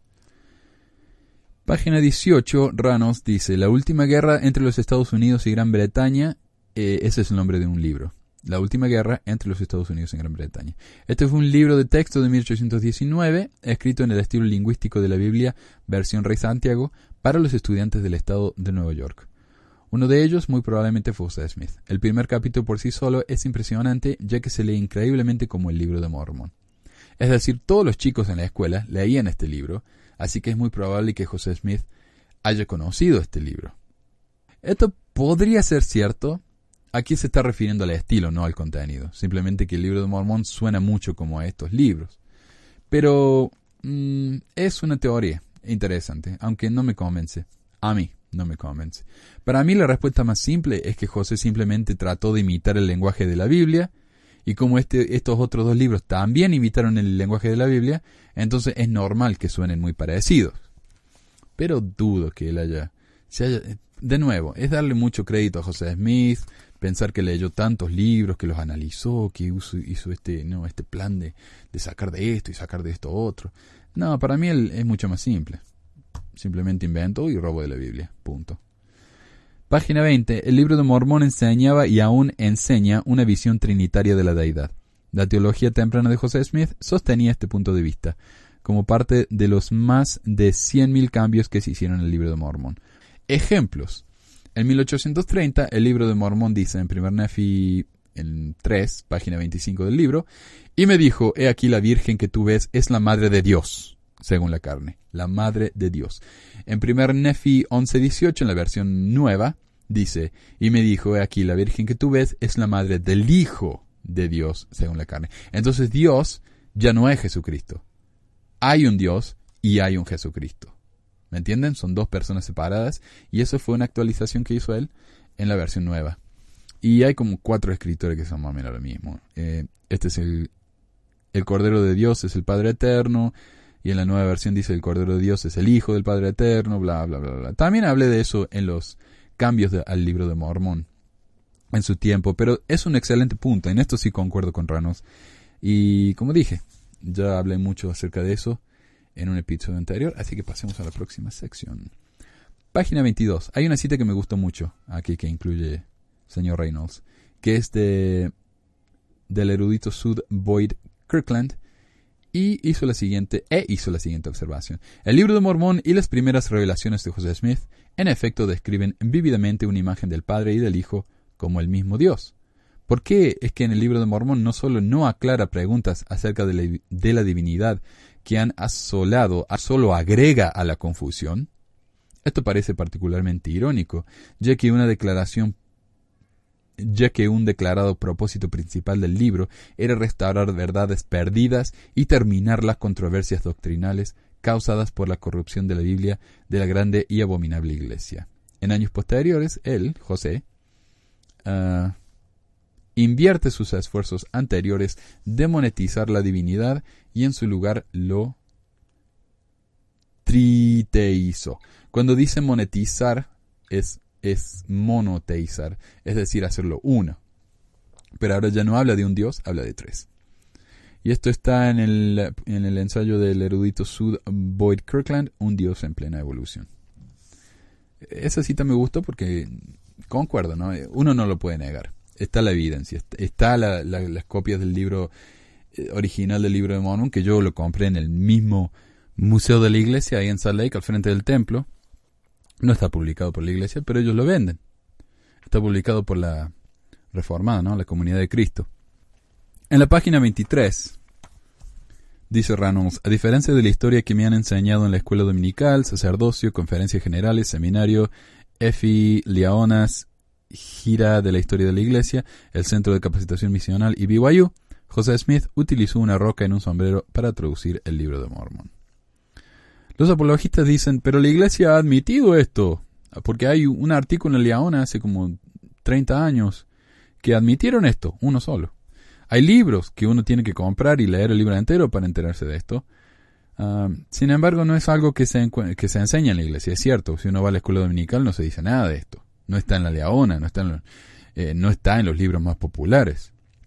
La iglesia sigue imprimiendo la imagen de José leyendo directamente de las planchas, pero culpa a los artistas de que lo representan mal.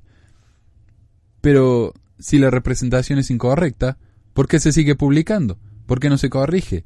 Jesús vestido con ropa de gángster, por ejemplo, o Nefi con traje y corbata, dirían, no, perdón, esto está mal, arréglenlo, no vamos a publicar esto. Entonces, ¿por qué culpan a los artistas de, que lo hicieron mal? Díganle que lo corrigen y, o contraten a alguien que les pinte un, un dibujo de José Smith de la manera correcta y publiquen eso. Entonces, culpar a los artistas me parece un poco cobarde. Página 25. Hay por lo menos cuatro diferentes relatos de la primera visión de José Smith. Es cierto. También hemos hablado de esto en el primer episodio que grabamos. Fue el primer video que publiqué en YouTube, etc.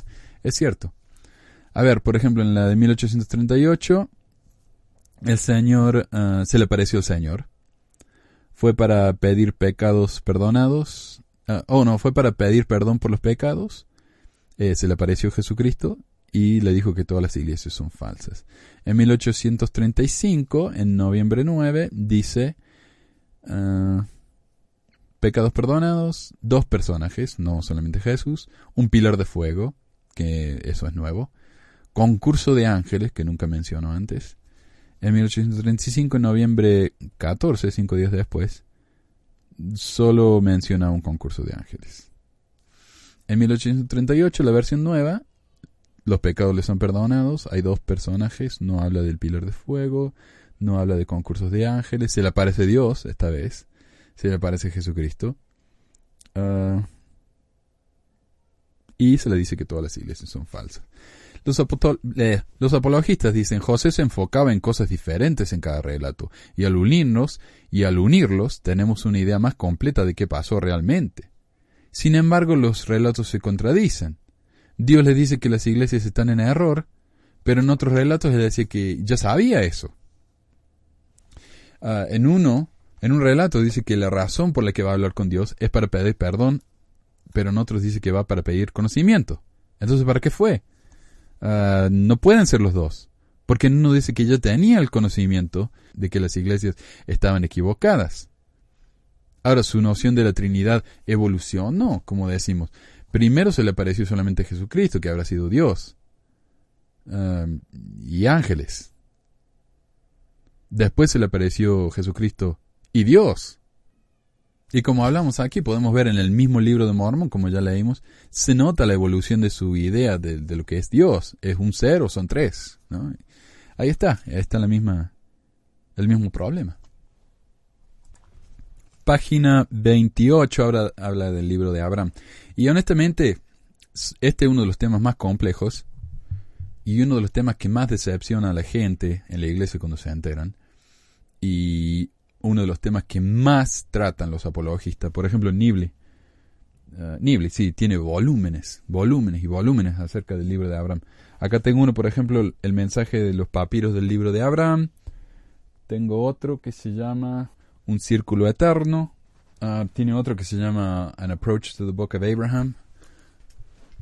Algo así como una, un acercamiento al libro de Abraham. Y cada libro tiene como mil páginas, o sea, no son libritos chiquitos. Así que se ha hablado mucho, mucho sobre el tema y hoy siguen publicando cosas sobre el tema. Pero como dice Reynolds, eh, a pesar de la afirmación de José de que este relato fue escrito por, Abra- por Abraham de su propia mano en papiro, eruditos han encontrado el papiro original que José tradujo y lo han fechado en el primer siglo de la era común, casi dos mil años después de que Abraham hubiera podido escribirlo. Ah, dos, los egiptólogos han descubierto que la fuente del material para el libro de Abraham no es más que un texto pagano funerario egipcio común en un, eh, de un hombre fallecido llamado Or en el primer siglo eh, de la era común, es decir, eh, después de Cristo. En otras palabras, se trataba de un permiso de entrada común de los e- que los egipcios enterraban con sus muertos. No tiene absolutamente nada que ver con Abraham, ni nada de lo que afirma José en su traducción del libro de Abraham. Es decir, y tenemos una, una tradición similar hoy en día, que viene de los griegos, porque los griegos tenían el río Styx, que uno tenía que cruzar para ir al, al Hades, y había un, un hombre en un bote que cruzaba a la gente, no me puedo acordar cómo se llama, pero... ah, y uno tenía que pagarle al, al hombre este, al remero, para que lo cruzara. Por eso cuando se morían, ponían monedas sobre los ojos del muerto para que le pagara al remero. Hoy en algunas tradiciones, creo que los irlandeses, si no me equivoco mal, pero hay tradiciones europeas que todavía hacen esto. Entonces, esto que le daban a los, a los muertos en Egipto era algo parecido. En vez de darle una moneda, le daban un círculo con una oración, que era como el, el pasaje, ¿no? como el boleto de entrada para el cielo. Y es todo lo que era. Eso es lo que, lo que encontraron con, eh, que, tradujeron como el libro de Abraham. Ah, a ver, esto es lo que escribí yo como comentario. Esto es cierto, hay que considerar de dónde viene el libro de Abraham.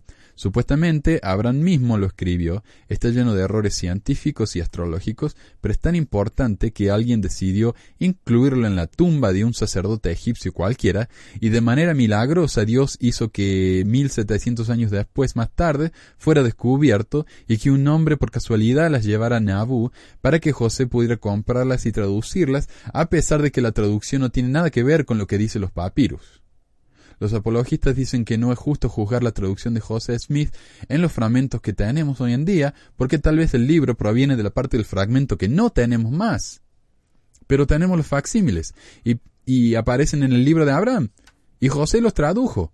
Y sabemos con certeza que la traducción que hizo José de los facsímiles, que sí tenemos, no tiene nada que ver con lo que el facsímil dice en realidad. ¿Se entendió? Más o menos, ¿no? Eh, ¿Me entienden, José? Porque eso es la, lo que dice hoy la iglesia en el ensayo que publicó en lds.org. José Smith tal vez no tradujo, no tradujo el, el, libro de Abraham literalmente, tal vez simplemente lo usó como una especie de medio para comunicarse con Dios y recibir un mensaje que fue lo que fue en realidad el libro de Abraham. Entonces, ¿para qué tanta molestia? ¿Para qué guardar este papiro por tantos, tantos cientos de años? Hacer que este hombre trajera los papiros a Nabú, que José gastara toda la plata que tenían, eh, que se quedaron en deuda por comprar, para comprar las momias y los papiros, todo para que al final Dios simplemente le dictara el, el contenido de, del libro de Abraham. Parece un desperdicio, ¿no? Una, una forma muy poco eficiente de, de, de recibir una revelación. Habla acerca de la poligamia y la poliandria, también otro tema que he hablado mucho. Uh, mi, eh, mi comentario. Hace un par de años atendí una reunión donde Claudia Bushman, escritora mormona y esposa de Richard Bushman, el que escribió Rufton Rolling, la biografía nueva de José Smith, dijo que a pesar de que mm, nos parezca chocante que José se haya casado con niñas de 14 años, esta era una práctica común de su época. Sin embargo, todas las referencias que he encontrado dicen que la edad promedio de primer casamiento para las mujeres en esa época era entre 20 y 23 años.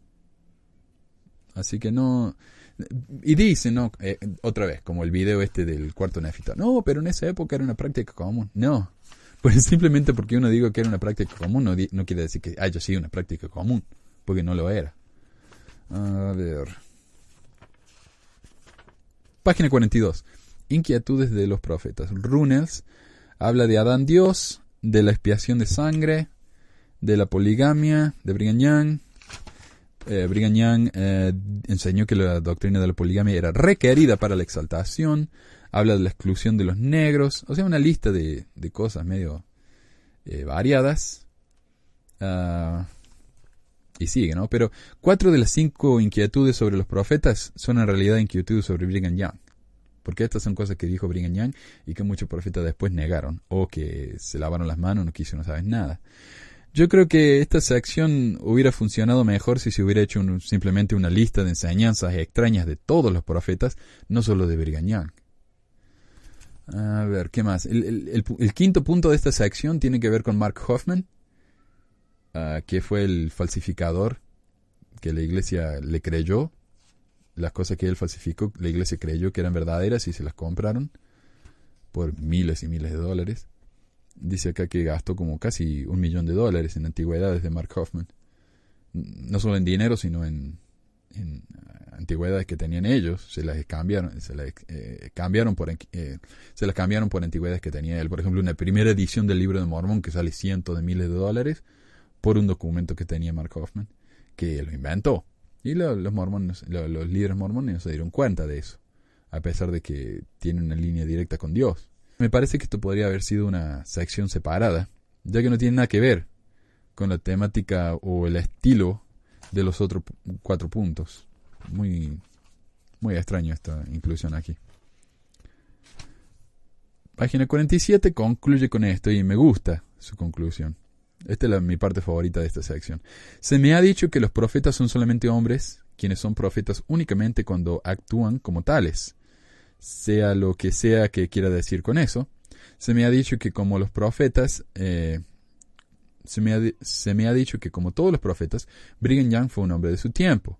Por ejemplo, se me dijo que Brigham Young estaba actuando como hombre cuando enseñó que Adán era nuestro Dios, y no, y no importa que él introdujo esta teología en la ceremonia de investidura de los templos. También lo hablamos hace como tres episodios en la evolución del templo, es cierto.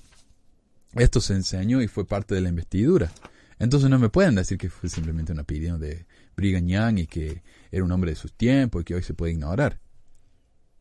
Porque si esto está equivocado, ¿qué quiere decir entonces de la gente de la época de Brigham Young que le creyeron y que escucharon y lo siguieron como profeta? Entonces, ¿que ellos no van a ser salvados? ¿O qué onda, no? Así que sí, estoy de acuerdo. Página 48 también estoy de acuerdo con esto. Habla de las planchas de Kinderhook. Y esto nunca hablé yo y tengo que dedicar un programita, aunque no es tan interesante. Que esto sería una, tal vez una sección de un programa. Básicamente, alguien encontró 1, 2, 3, 4, 12 planchas del tamaño de una tarjeta de crédito más o menos. Parece que tiene la, forma de hacha. Y tiene escritos antiguos. José Smith lo, las tradujo y dijo que era un registro indio antiguo de los nefitas, bla, bla, bla. Y la iglesia las defendió esto, por años y años. Yo tengo un libro acá de los 70 de Marky Peterson llamado Esas planchas de oros, dos golden plates. Y él muestra las planchas, usa las planchas de Kinderhook como prueba de que la, en, la antigüedad se usaban planchas de metal. Por lo tanto, la historia de José Smith del libro de Mormón tiene que haber sido cierta. El problema es que eventualmente Ah, se descubrió que estas planchas eran una falsificación. Eh, alguien le, hizo un chiste a José Smith y José Smith se lo tragó. Mm. Y hoy la iglesia finalmente admitió que sí, eh, son falsas. Entonces, ¿qué quiere decir esto? Que José Smith tradujo el libro de Abraham eh, pero no, realmente no era el libro de Abraham. Tradujo las planchas de Kindercourt, pero no eran realmente lo que tradujo él. Entonces, eh, ¿se puede confiar a José Smith como traductor? No sé. Eh, si uno lo confía como traductor, tiene que basarse exclusivamente en fe y no ver el proceso de traducción como un proceso de traducción. Página 50.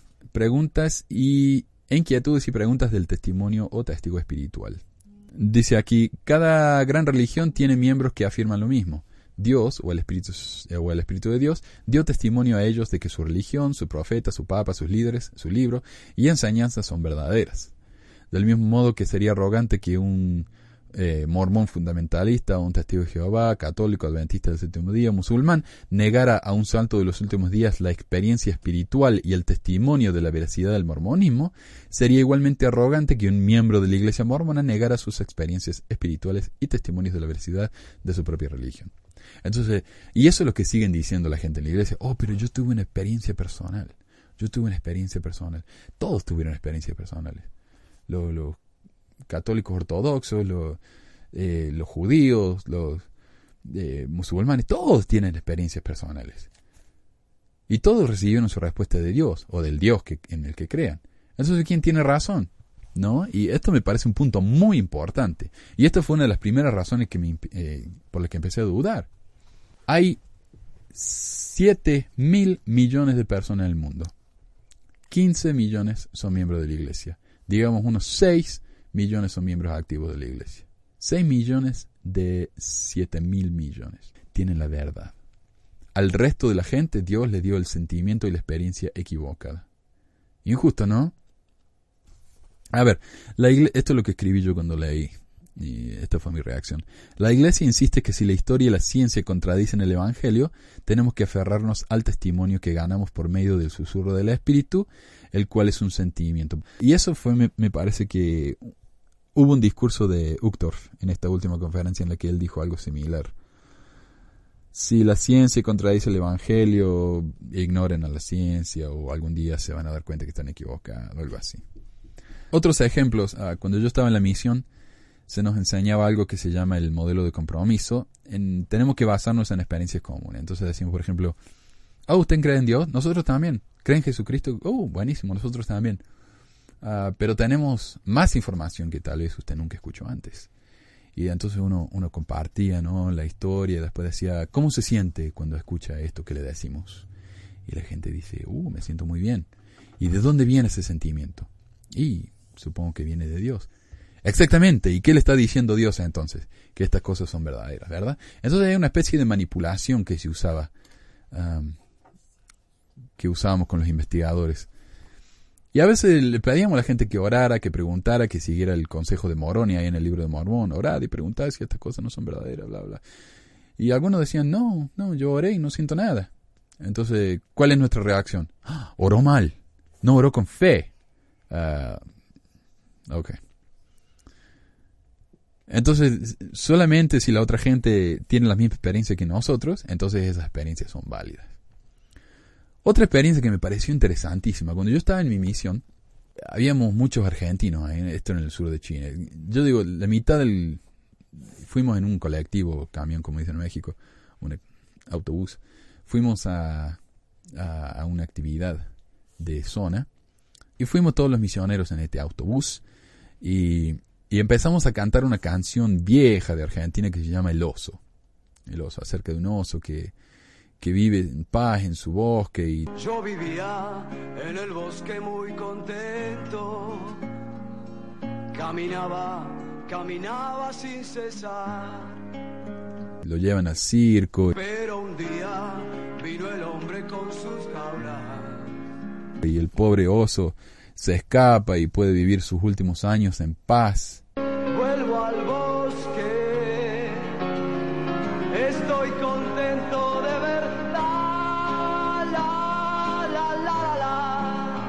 Y las hermanas de otros países que estaban ahí, de hermanas de Chile, Bolivia, había varias eh, latinas que nos entendían, las gringas sí no entendían nada.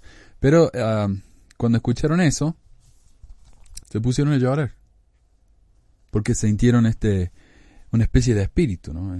Y la manera que yo lo veo es esa emoción, ¿no? Cuando uno escucha algo conmovedor, o que le gusta, o que es lindo, o familiar, uno siente esa emoción y, la respuesta normal es sentirse bien, sentirse cómodo y cuando la emoción es mucha, llorar. Y por eso uno escucha el Elder Iring los discursos y llora dos o tres veces por discurso. Y es tan común para los hombres llorar en la iglesia. Eh, por eso mismo, es la emoción, ¿no? Es la familiaridad, es el sentimiento. Pero entonces, ¿Cómo puede ser que la, misma hermana que llora cuando comparte el Evangelio llora cuando escucha el oso? Eh, eso, eso, fue la experiencia mía. Y por eso yo comparto acá con lo que dice Ranos. Me parece muy, muy, un punto muy importante, como dije. Todos tenemos esa verificación personal de lo que queremos creer. Hay otra sección, ah, la número 4, en esta misma parte de testimonio de testigo espiritual, dice, José Smith recibió una revelación a través de la piedra evidente en su sombrero para enviar a Hiram Page y Oliver Cowdery a Toronto, Canadá, en el único, con el único propósito de vender los derechos de autor del libro, el cual en sí mismo es otro motivo de preocupación. ¿Por qué habría Dios de mandar a vender los derechos de autor de su palabra? La misión fracasó y se le preguntó al profeta por qué su revelación estuvo mal. José decidió consultar al Señor en cuanto a la cuestión. La siguiente es una cita del testigo del libro de Mormón David Whitmer.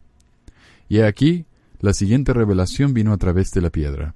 Algunas revelaciones son de Dios, y algunas revelaciones son del hombre, y algunas revelaciones son del diablo. Así vemos que la revelación de ir a Toronto y vender los derechos de autor no era de Dios, pero era del diablo o del corazón del hombre. ¿Cómo se supone que vamos a saber cuáles revelaciones son de Dios, del diablo y del corazón del hombre si hasta el profeta José Smith no podía saber la diferencia?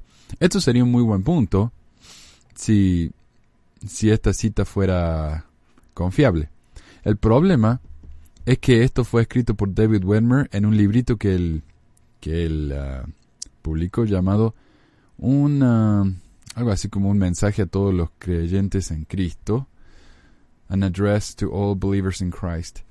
Y el problema que viene con esto es que David Wedmer en esta época ya había dejado la iglesia y en ese librito que escribió era su manera de decir la iglesia mormona es falsa, el cristianismo clásico es verdadero, bla, bla, bla. Entonces, yo lo que veo acá es que David Wimmer no tenía una buena intención de, de realmente saber si una cosa es verdadera o no. José Smith dijo eso, no se sabe, porque la única referencia que tenemos es este es esta cita en el libro de David Wimmer. Y no hay ninguna otra referencia en ninguno de los diarios de José, en ninguna de sus revelaciones, en ningún diario de nadie más solo el diario de David Werner. Por eso yo no me basaría mucho en esta cita sola, porque no me parece muy confiable. Y me parece triste que él haya incluido esto, porque, no sé, a mí, a mí me gustaría incluir cosas que yo sé que, que se pueden rastrear hasta la época de José Smith o de su propia boca. Pero eso soy yo. 7. No es raro oír a un misionero decir, ¿cómo podré compartir mi testimonio hasta que consiga uno? ¿Cómo puedo dar testimonio de que Dios vive, que Jesús es el Cristo y que el Evangelio es verdadero? Si yo no tengo tal testimonio, ¿no sería deshonesto? Oh, si tan solo pudiera enseñar este principio. Un testimonio se adquiere cuando el mismo se comparte. Esta es una cita de Boyka Packer en uno de sus libros, The Quest for Spiritual Knowledge. ¿Cómo es esto honesto? pregunta Reynolds. ¿Cómo es esto ético? ¿Qué tipo de consejo están dando estos apóstoles cuando te dicen que si no tienes un testimonio, lo compartas de todos modos? Así, ah, porque él también da otro testimonio, eh, otro, otra cita muy similar de Oaks, del Elder Oaks. ¿Cómo es esto no mentir? ¿Hay una diferencia entre decir que sabes algo y que crees algo? Y los miembros e investigadores que están del otro lado escuchando tu testimonio, ¿Cómo se supone que debes saber si realmente tienes un testimonio del mormonismo o si solo estás siguiendo el consejo de Packer y Oaks y estás mintiendo hasta obtenerlo? Y yo no sé, nunca había pensado eso antes, pero es un punto buenísimo, ¿no? Y, es cierto que nos dicen, eh, hay que compartir el testimonio. Y no hay que decir yo creo, hay que decir yo sé. Siempre, yo sé. Pero si no sabemos y igual decimos yo sé, es mentir. Eh, totalmente es mentir. Así que muy buen punto ahí, señor Ranos. Inquietudes y preguntas de la restauración de sacerdocio, página 54. José Smith y Oliver Cowdery cambiaron la redacción de revelaciones pasadas cuando compilaron la edición de 1835 de Doctrinas y Convenios, añadiendo versos acerca de las apariciones de Juan el Bautista y de Pedro, Santiago y Juan, como si estas apariciones ya hubieran existido en las primeras revelaciones en el libro de mandamientos, lo cual no era verdad. Y sí, no solamente el libro de Mormón tiene muchos cambios, el libro, el, la perla de gran precio también. Eh, ¿Cómo se llama? Doctrina y Convenio. Y antes el Doctrina y Convenio se llamaba el libro de mandamientos. Y por suerte la comunidad de Cristo vende, publica y vende copias de los facsímiles de los primeros libros de la iglesia. Eh, el primer himnario, la primera edición del libro de Mormón, la primera edición de Doctrinas y Convenios y el libro de mandamientos. Y yo tengo la suerte de tenerlos a los cuatro, ¿no? Pero igual esto, estos libros se pueden conseguir en, en archive.org o archive.org y están ahí todos y uno, puede leer y comparar. Yo una vez hice un proyecto para el Whitefields Foundation, ¿no? Que estaban haciendo eh, libros en audio y yo me puse a leer el libro de mandamientos para ayudarlos y me di cuenta que los primeros cinco capítulos nomás, las primeras cinco revelaciones de José Smith, algunas eran sumamente diferentes a lo que está en la doctrina y convenio. Y yo que no soy un muy estudioso de las escrituras, a mí me interesa más la parte esta de la historia, ¿no? Pero incluso yo me di cuenta que la cosa no era igual. Mm, ok, inquietudes y preguntas de los testigos. Y esta parte me parece muy bien. Él hace muchísimos puntos muy válidos, Pero ya le dediqué dos episodios enteros al tema, así que me voy a saltear. Yo les refiero entonces a esos episodios, es uno de los primeros que grabamos acerca de los testigos del libro de Mormón.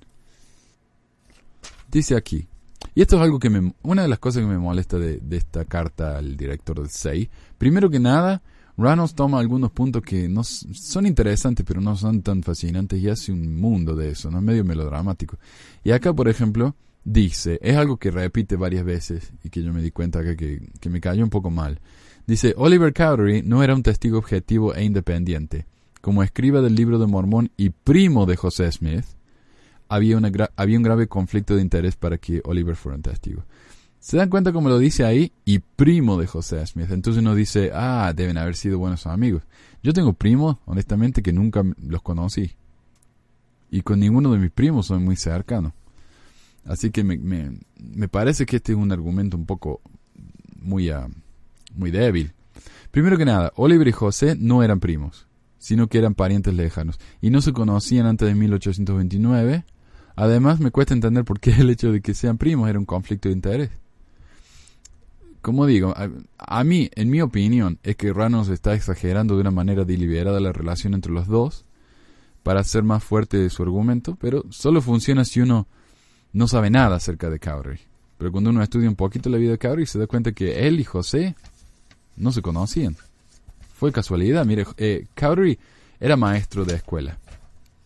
Él fue al, al pueblo ahí donde estaba José Smith en esa época, Palmira habrá sido, y como los maestros de escuela en esa época ganaban muy poco dinero y vivían con los padres de sus alumnos.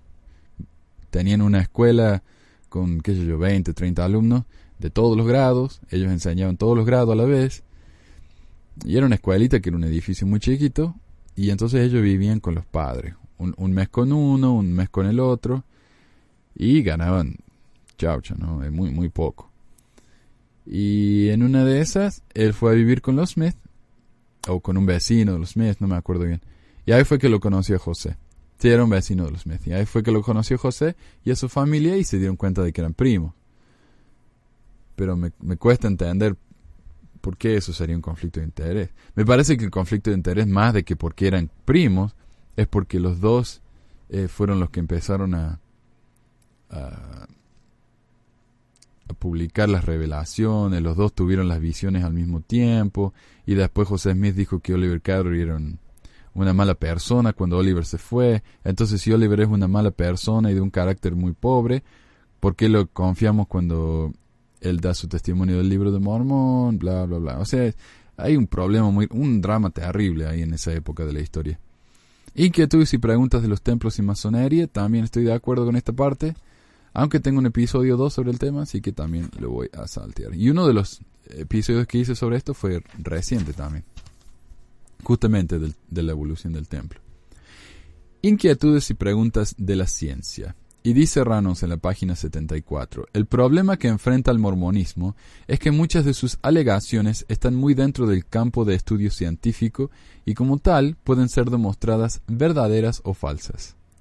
El aferrarse a la fe... Ah, ahora voy a saltear. 2 Nefi 2.22 y Alma 12, 23, 24 dicen que no existía muerte de ningún tipo, humanos, todos los animales, aves, peces, dinosaurios, etc., en la tierra hasta la caída de Adán, que según Doctrina y Convenio 77 ocurrió hace 7000 años.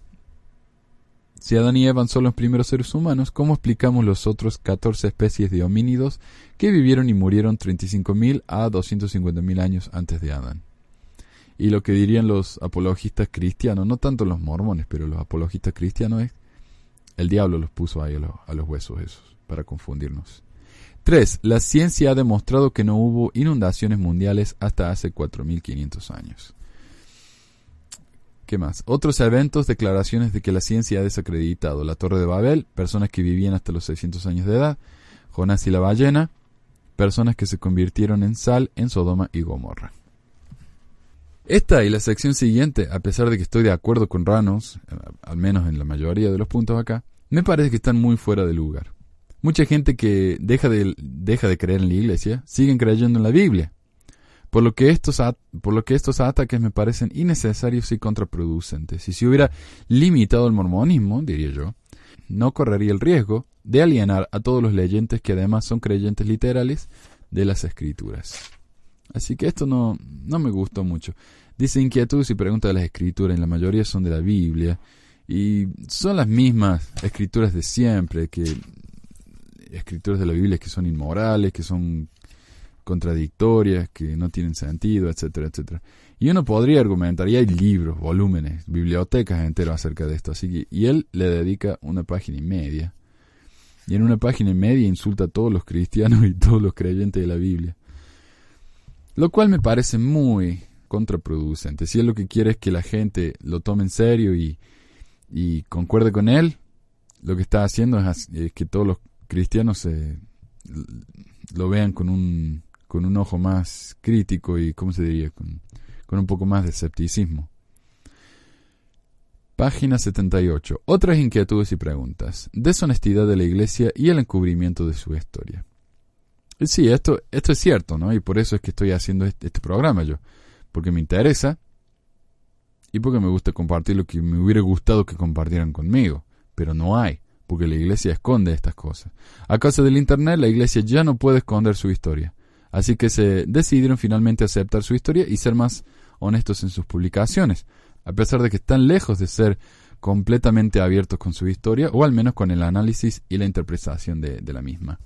Hay muchos, muchos libros ahora que se han publicado. Por ejemplo, hace poco compré un, un libro acerca de la masacre de Mountain Meadows y, y estaba pensando, ¿no? Eh, los mormones creyentes siempre se quejan de que son tan perseguidos y por eso es que son la iglesia verdadera. Pero hay gente cristianos en India, por ejemplo, que son asesinados por sus creencias. A los mormones la persecución es esto que estoy haciendo yo, hablar de la verdadera historia, o lo que hizo, lo que hacen la mayoría de los historiadores que no son apologistas.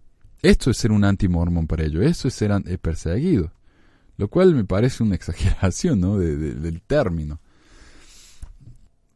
Y sin embargo, durante su historia, yo no he hecho un análisis ni he contado los cuerpos, pero me parece que los mormones han matado mucha más gente de los que sufrieron. Causaron mucha más muerte de las que sufrieron.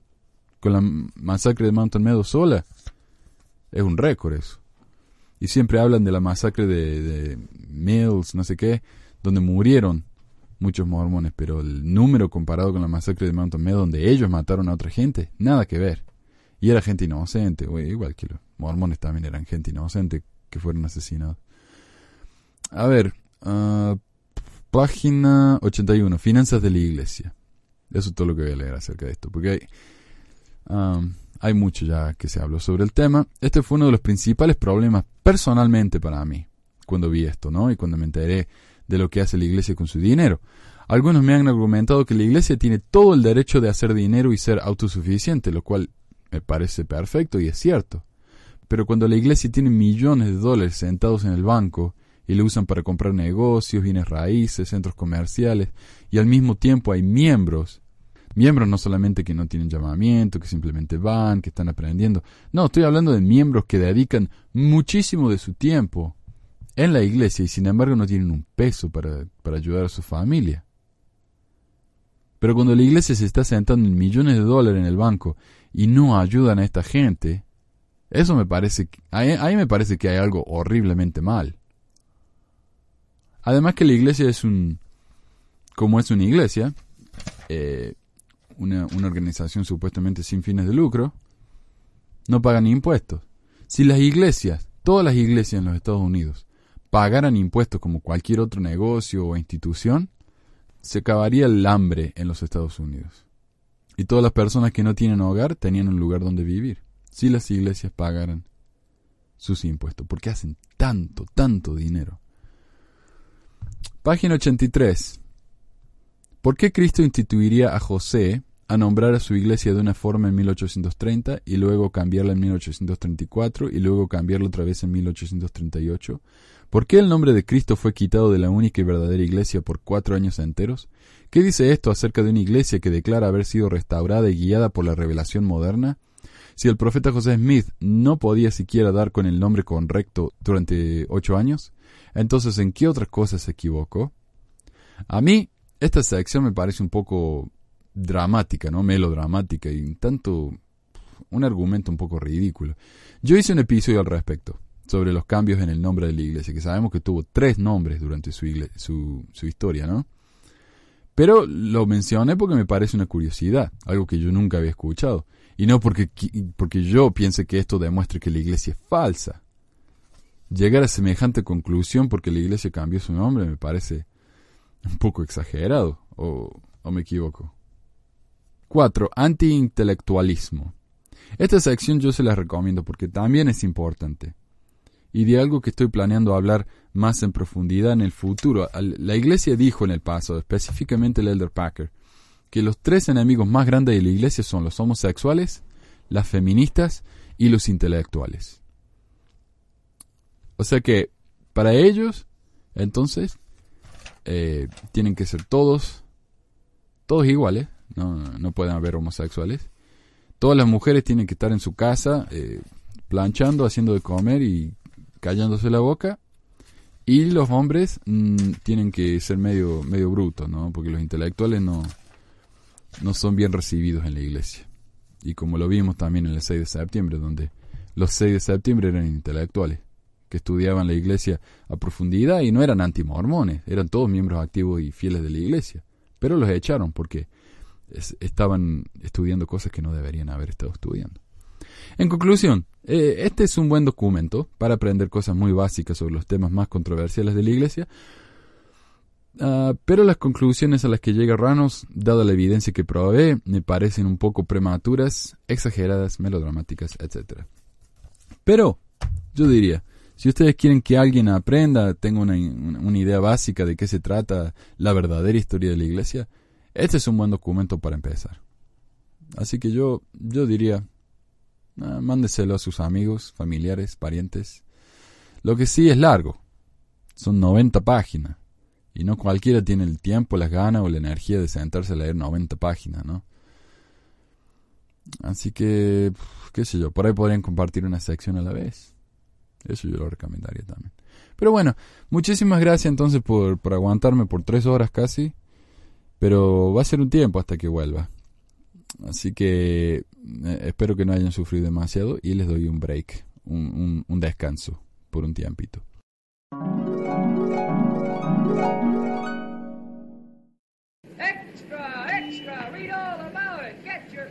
Había acabado el programa cuando apareció una noticia interesantísima. Aparentemente la iglesia ha publicado unos ensayos de los que estoy acá traduciendo en, el podcast, pero ha producido unos ensayos acerca de la poligamia.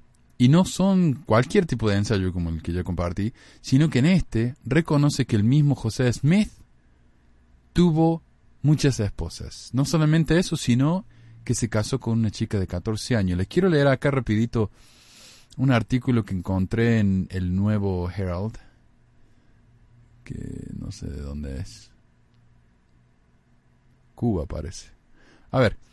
Salt Lake City, Utah, Estados Unidos. La iglesia mormona reconoció en un nuevo ensayo que su fundador, José Smith, tuvo una prometida adolescente y estuvo casado con las esposas de, otros hombres en los inicios de esta fe, ah, en los que la poligamia fue una práctica ordinaria al aceptar un capítulo engorroso correspondiente a las raíces de este culto que los historiadores han asentado durante años. La Iglesia de Jesucristo de los Santos de los Últimos Días afirmó que la mayoría de las esposas de Smith tenían entre 20 y 14 años. Sin embargo, una de ellas fue una chica de 14 años, hija de uno, unos de los amigos cercanos de Smith. El ensayo difundido esta semana en la página de internet de la Iglesia constituye la primera vez que este grupo religioso con sede en Salt Lake City ha reconocido oficialmente esos hechos, si bien nunca los ha negado. El artículo forma parte de una reciente iniciativa de la Iglesia de Jesucristo de los Santos de Luna para impulsar una apertura sobre temas dedicados al interior de la fe y cuya discusión genera incomodidad interna. Otros textos difundidos en los últimos dos años han versado sobre la ropa interior sagrada que utilizan algunos devotos, una antigua prohibición contra la inclusión de negros entre los clérigos laicos y el concepto equivocado de que se enseña a los mormones que tendrían su propio planeta en el más allá. O sea que se, sacaron eso de encima también. Eso lo tengo que investigar, me parece muy extraño. Pero si no vamos a tener nuestro propio planeta, entonces, ¿para qué tanto, tanto lío? El nuevo artículo sobre las esposas de Smith durante las, durante las décadas de 1830 y 1840 en Kirkland, Ohio y Nauvoo, Illinois, fue publicado unos 10 meses después de que la Iglesia reconociera que la poligamia fue una práctica generalizada entre sus miembros a fines del siglo XIX. Como colección, estos artículos notablemente reveladores dan continuidad a la nueva apertura y filosofía transparente de la crónica histórica, dijo Armand Mouse, profesor retirado de Sociología y Estudios Religiosos de la Universidad Estatal de Washington. La información sorprenderá a muchos devotos que la desconocían o a quienes eran alentados a descartar toda especulación porque era propaganda antimormona, declaró Mouse. En la actualidad, los mormones no practican la poligamia.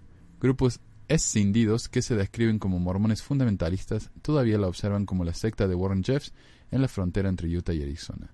Los seguidores de la Iglesia de Jesucristo de los Santos de los últimos días comenzaron la práctica de la poligamia después de una revelación de Dios a Smith. El fundador de esta iglesia se casó con su primera esposa de matrimonio plural en 1830 en Ohio, tres años después de que se enlazara con su primera esposa, Emma, según el artículo. Smith se separó de su primera esposa en matrimonio plural, pero renovó la práctica una década después en Illinois, donde se casó con la adolescente. Así que bueno, de nuevo muchas gracias por escuchar y aquí los dejo con la conclusión grabada por mi esposa que supuestamente la tengo que cuidar más, ¿no? Para que no se me vaya. Así que ya está, y nos estamos viendo pronto o en un futuro lejano o cercano, quién sabe, ¿no? Vaya a saber. Nos vemos, gracias de nuevo, adiós. Gracias por escucharnos en otra edición de Pesquisas Mormonas. Recuerden de enviar sus comentarios, preguntas y sugerencias a manuel@pesquisasmormonas.com o de unirse a nuestros grupos de Facebook, Google de ver nuestros videos en YouTube o de recibir nuestras actualizaciones en Twitter. El programa puede ser escuchado en nuestro website pesquisasmormones.com, donde también incluimos el texto de los ensayos y las noticias leídas en el programa, o también lo pueden bajar de iTunes o de cualquier otra aplicación de podcast para smartphones. Gracias de nuevo y hasta la próxima.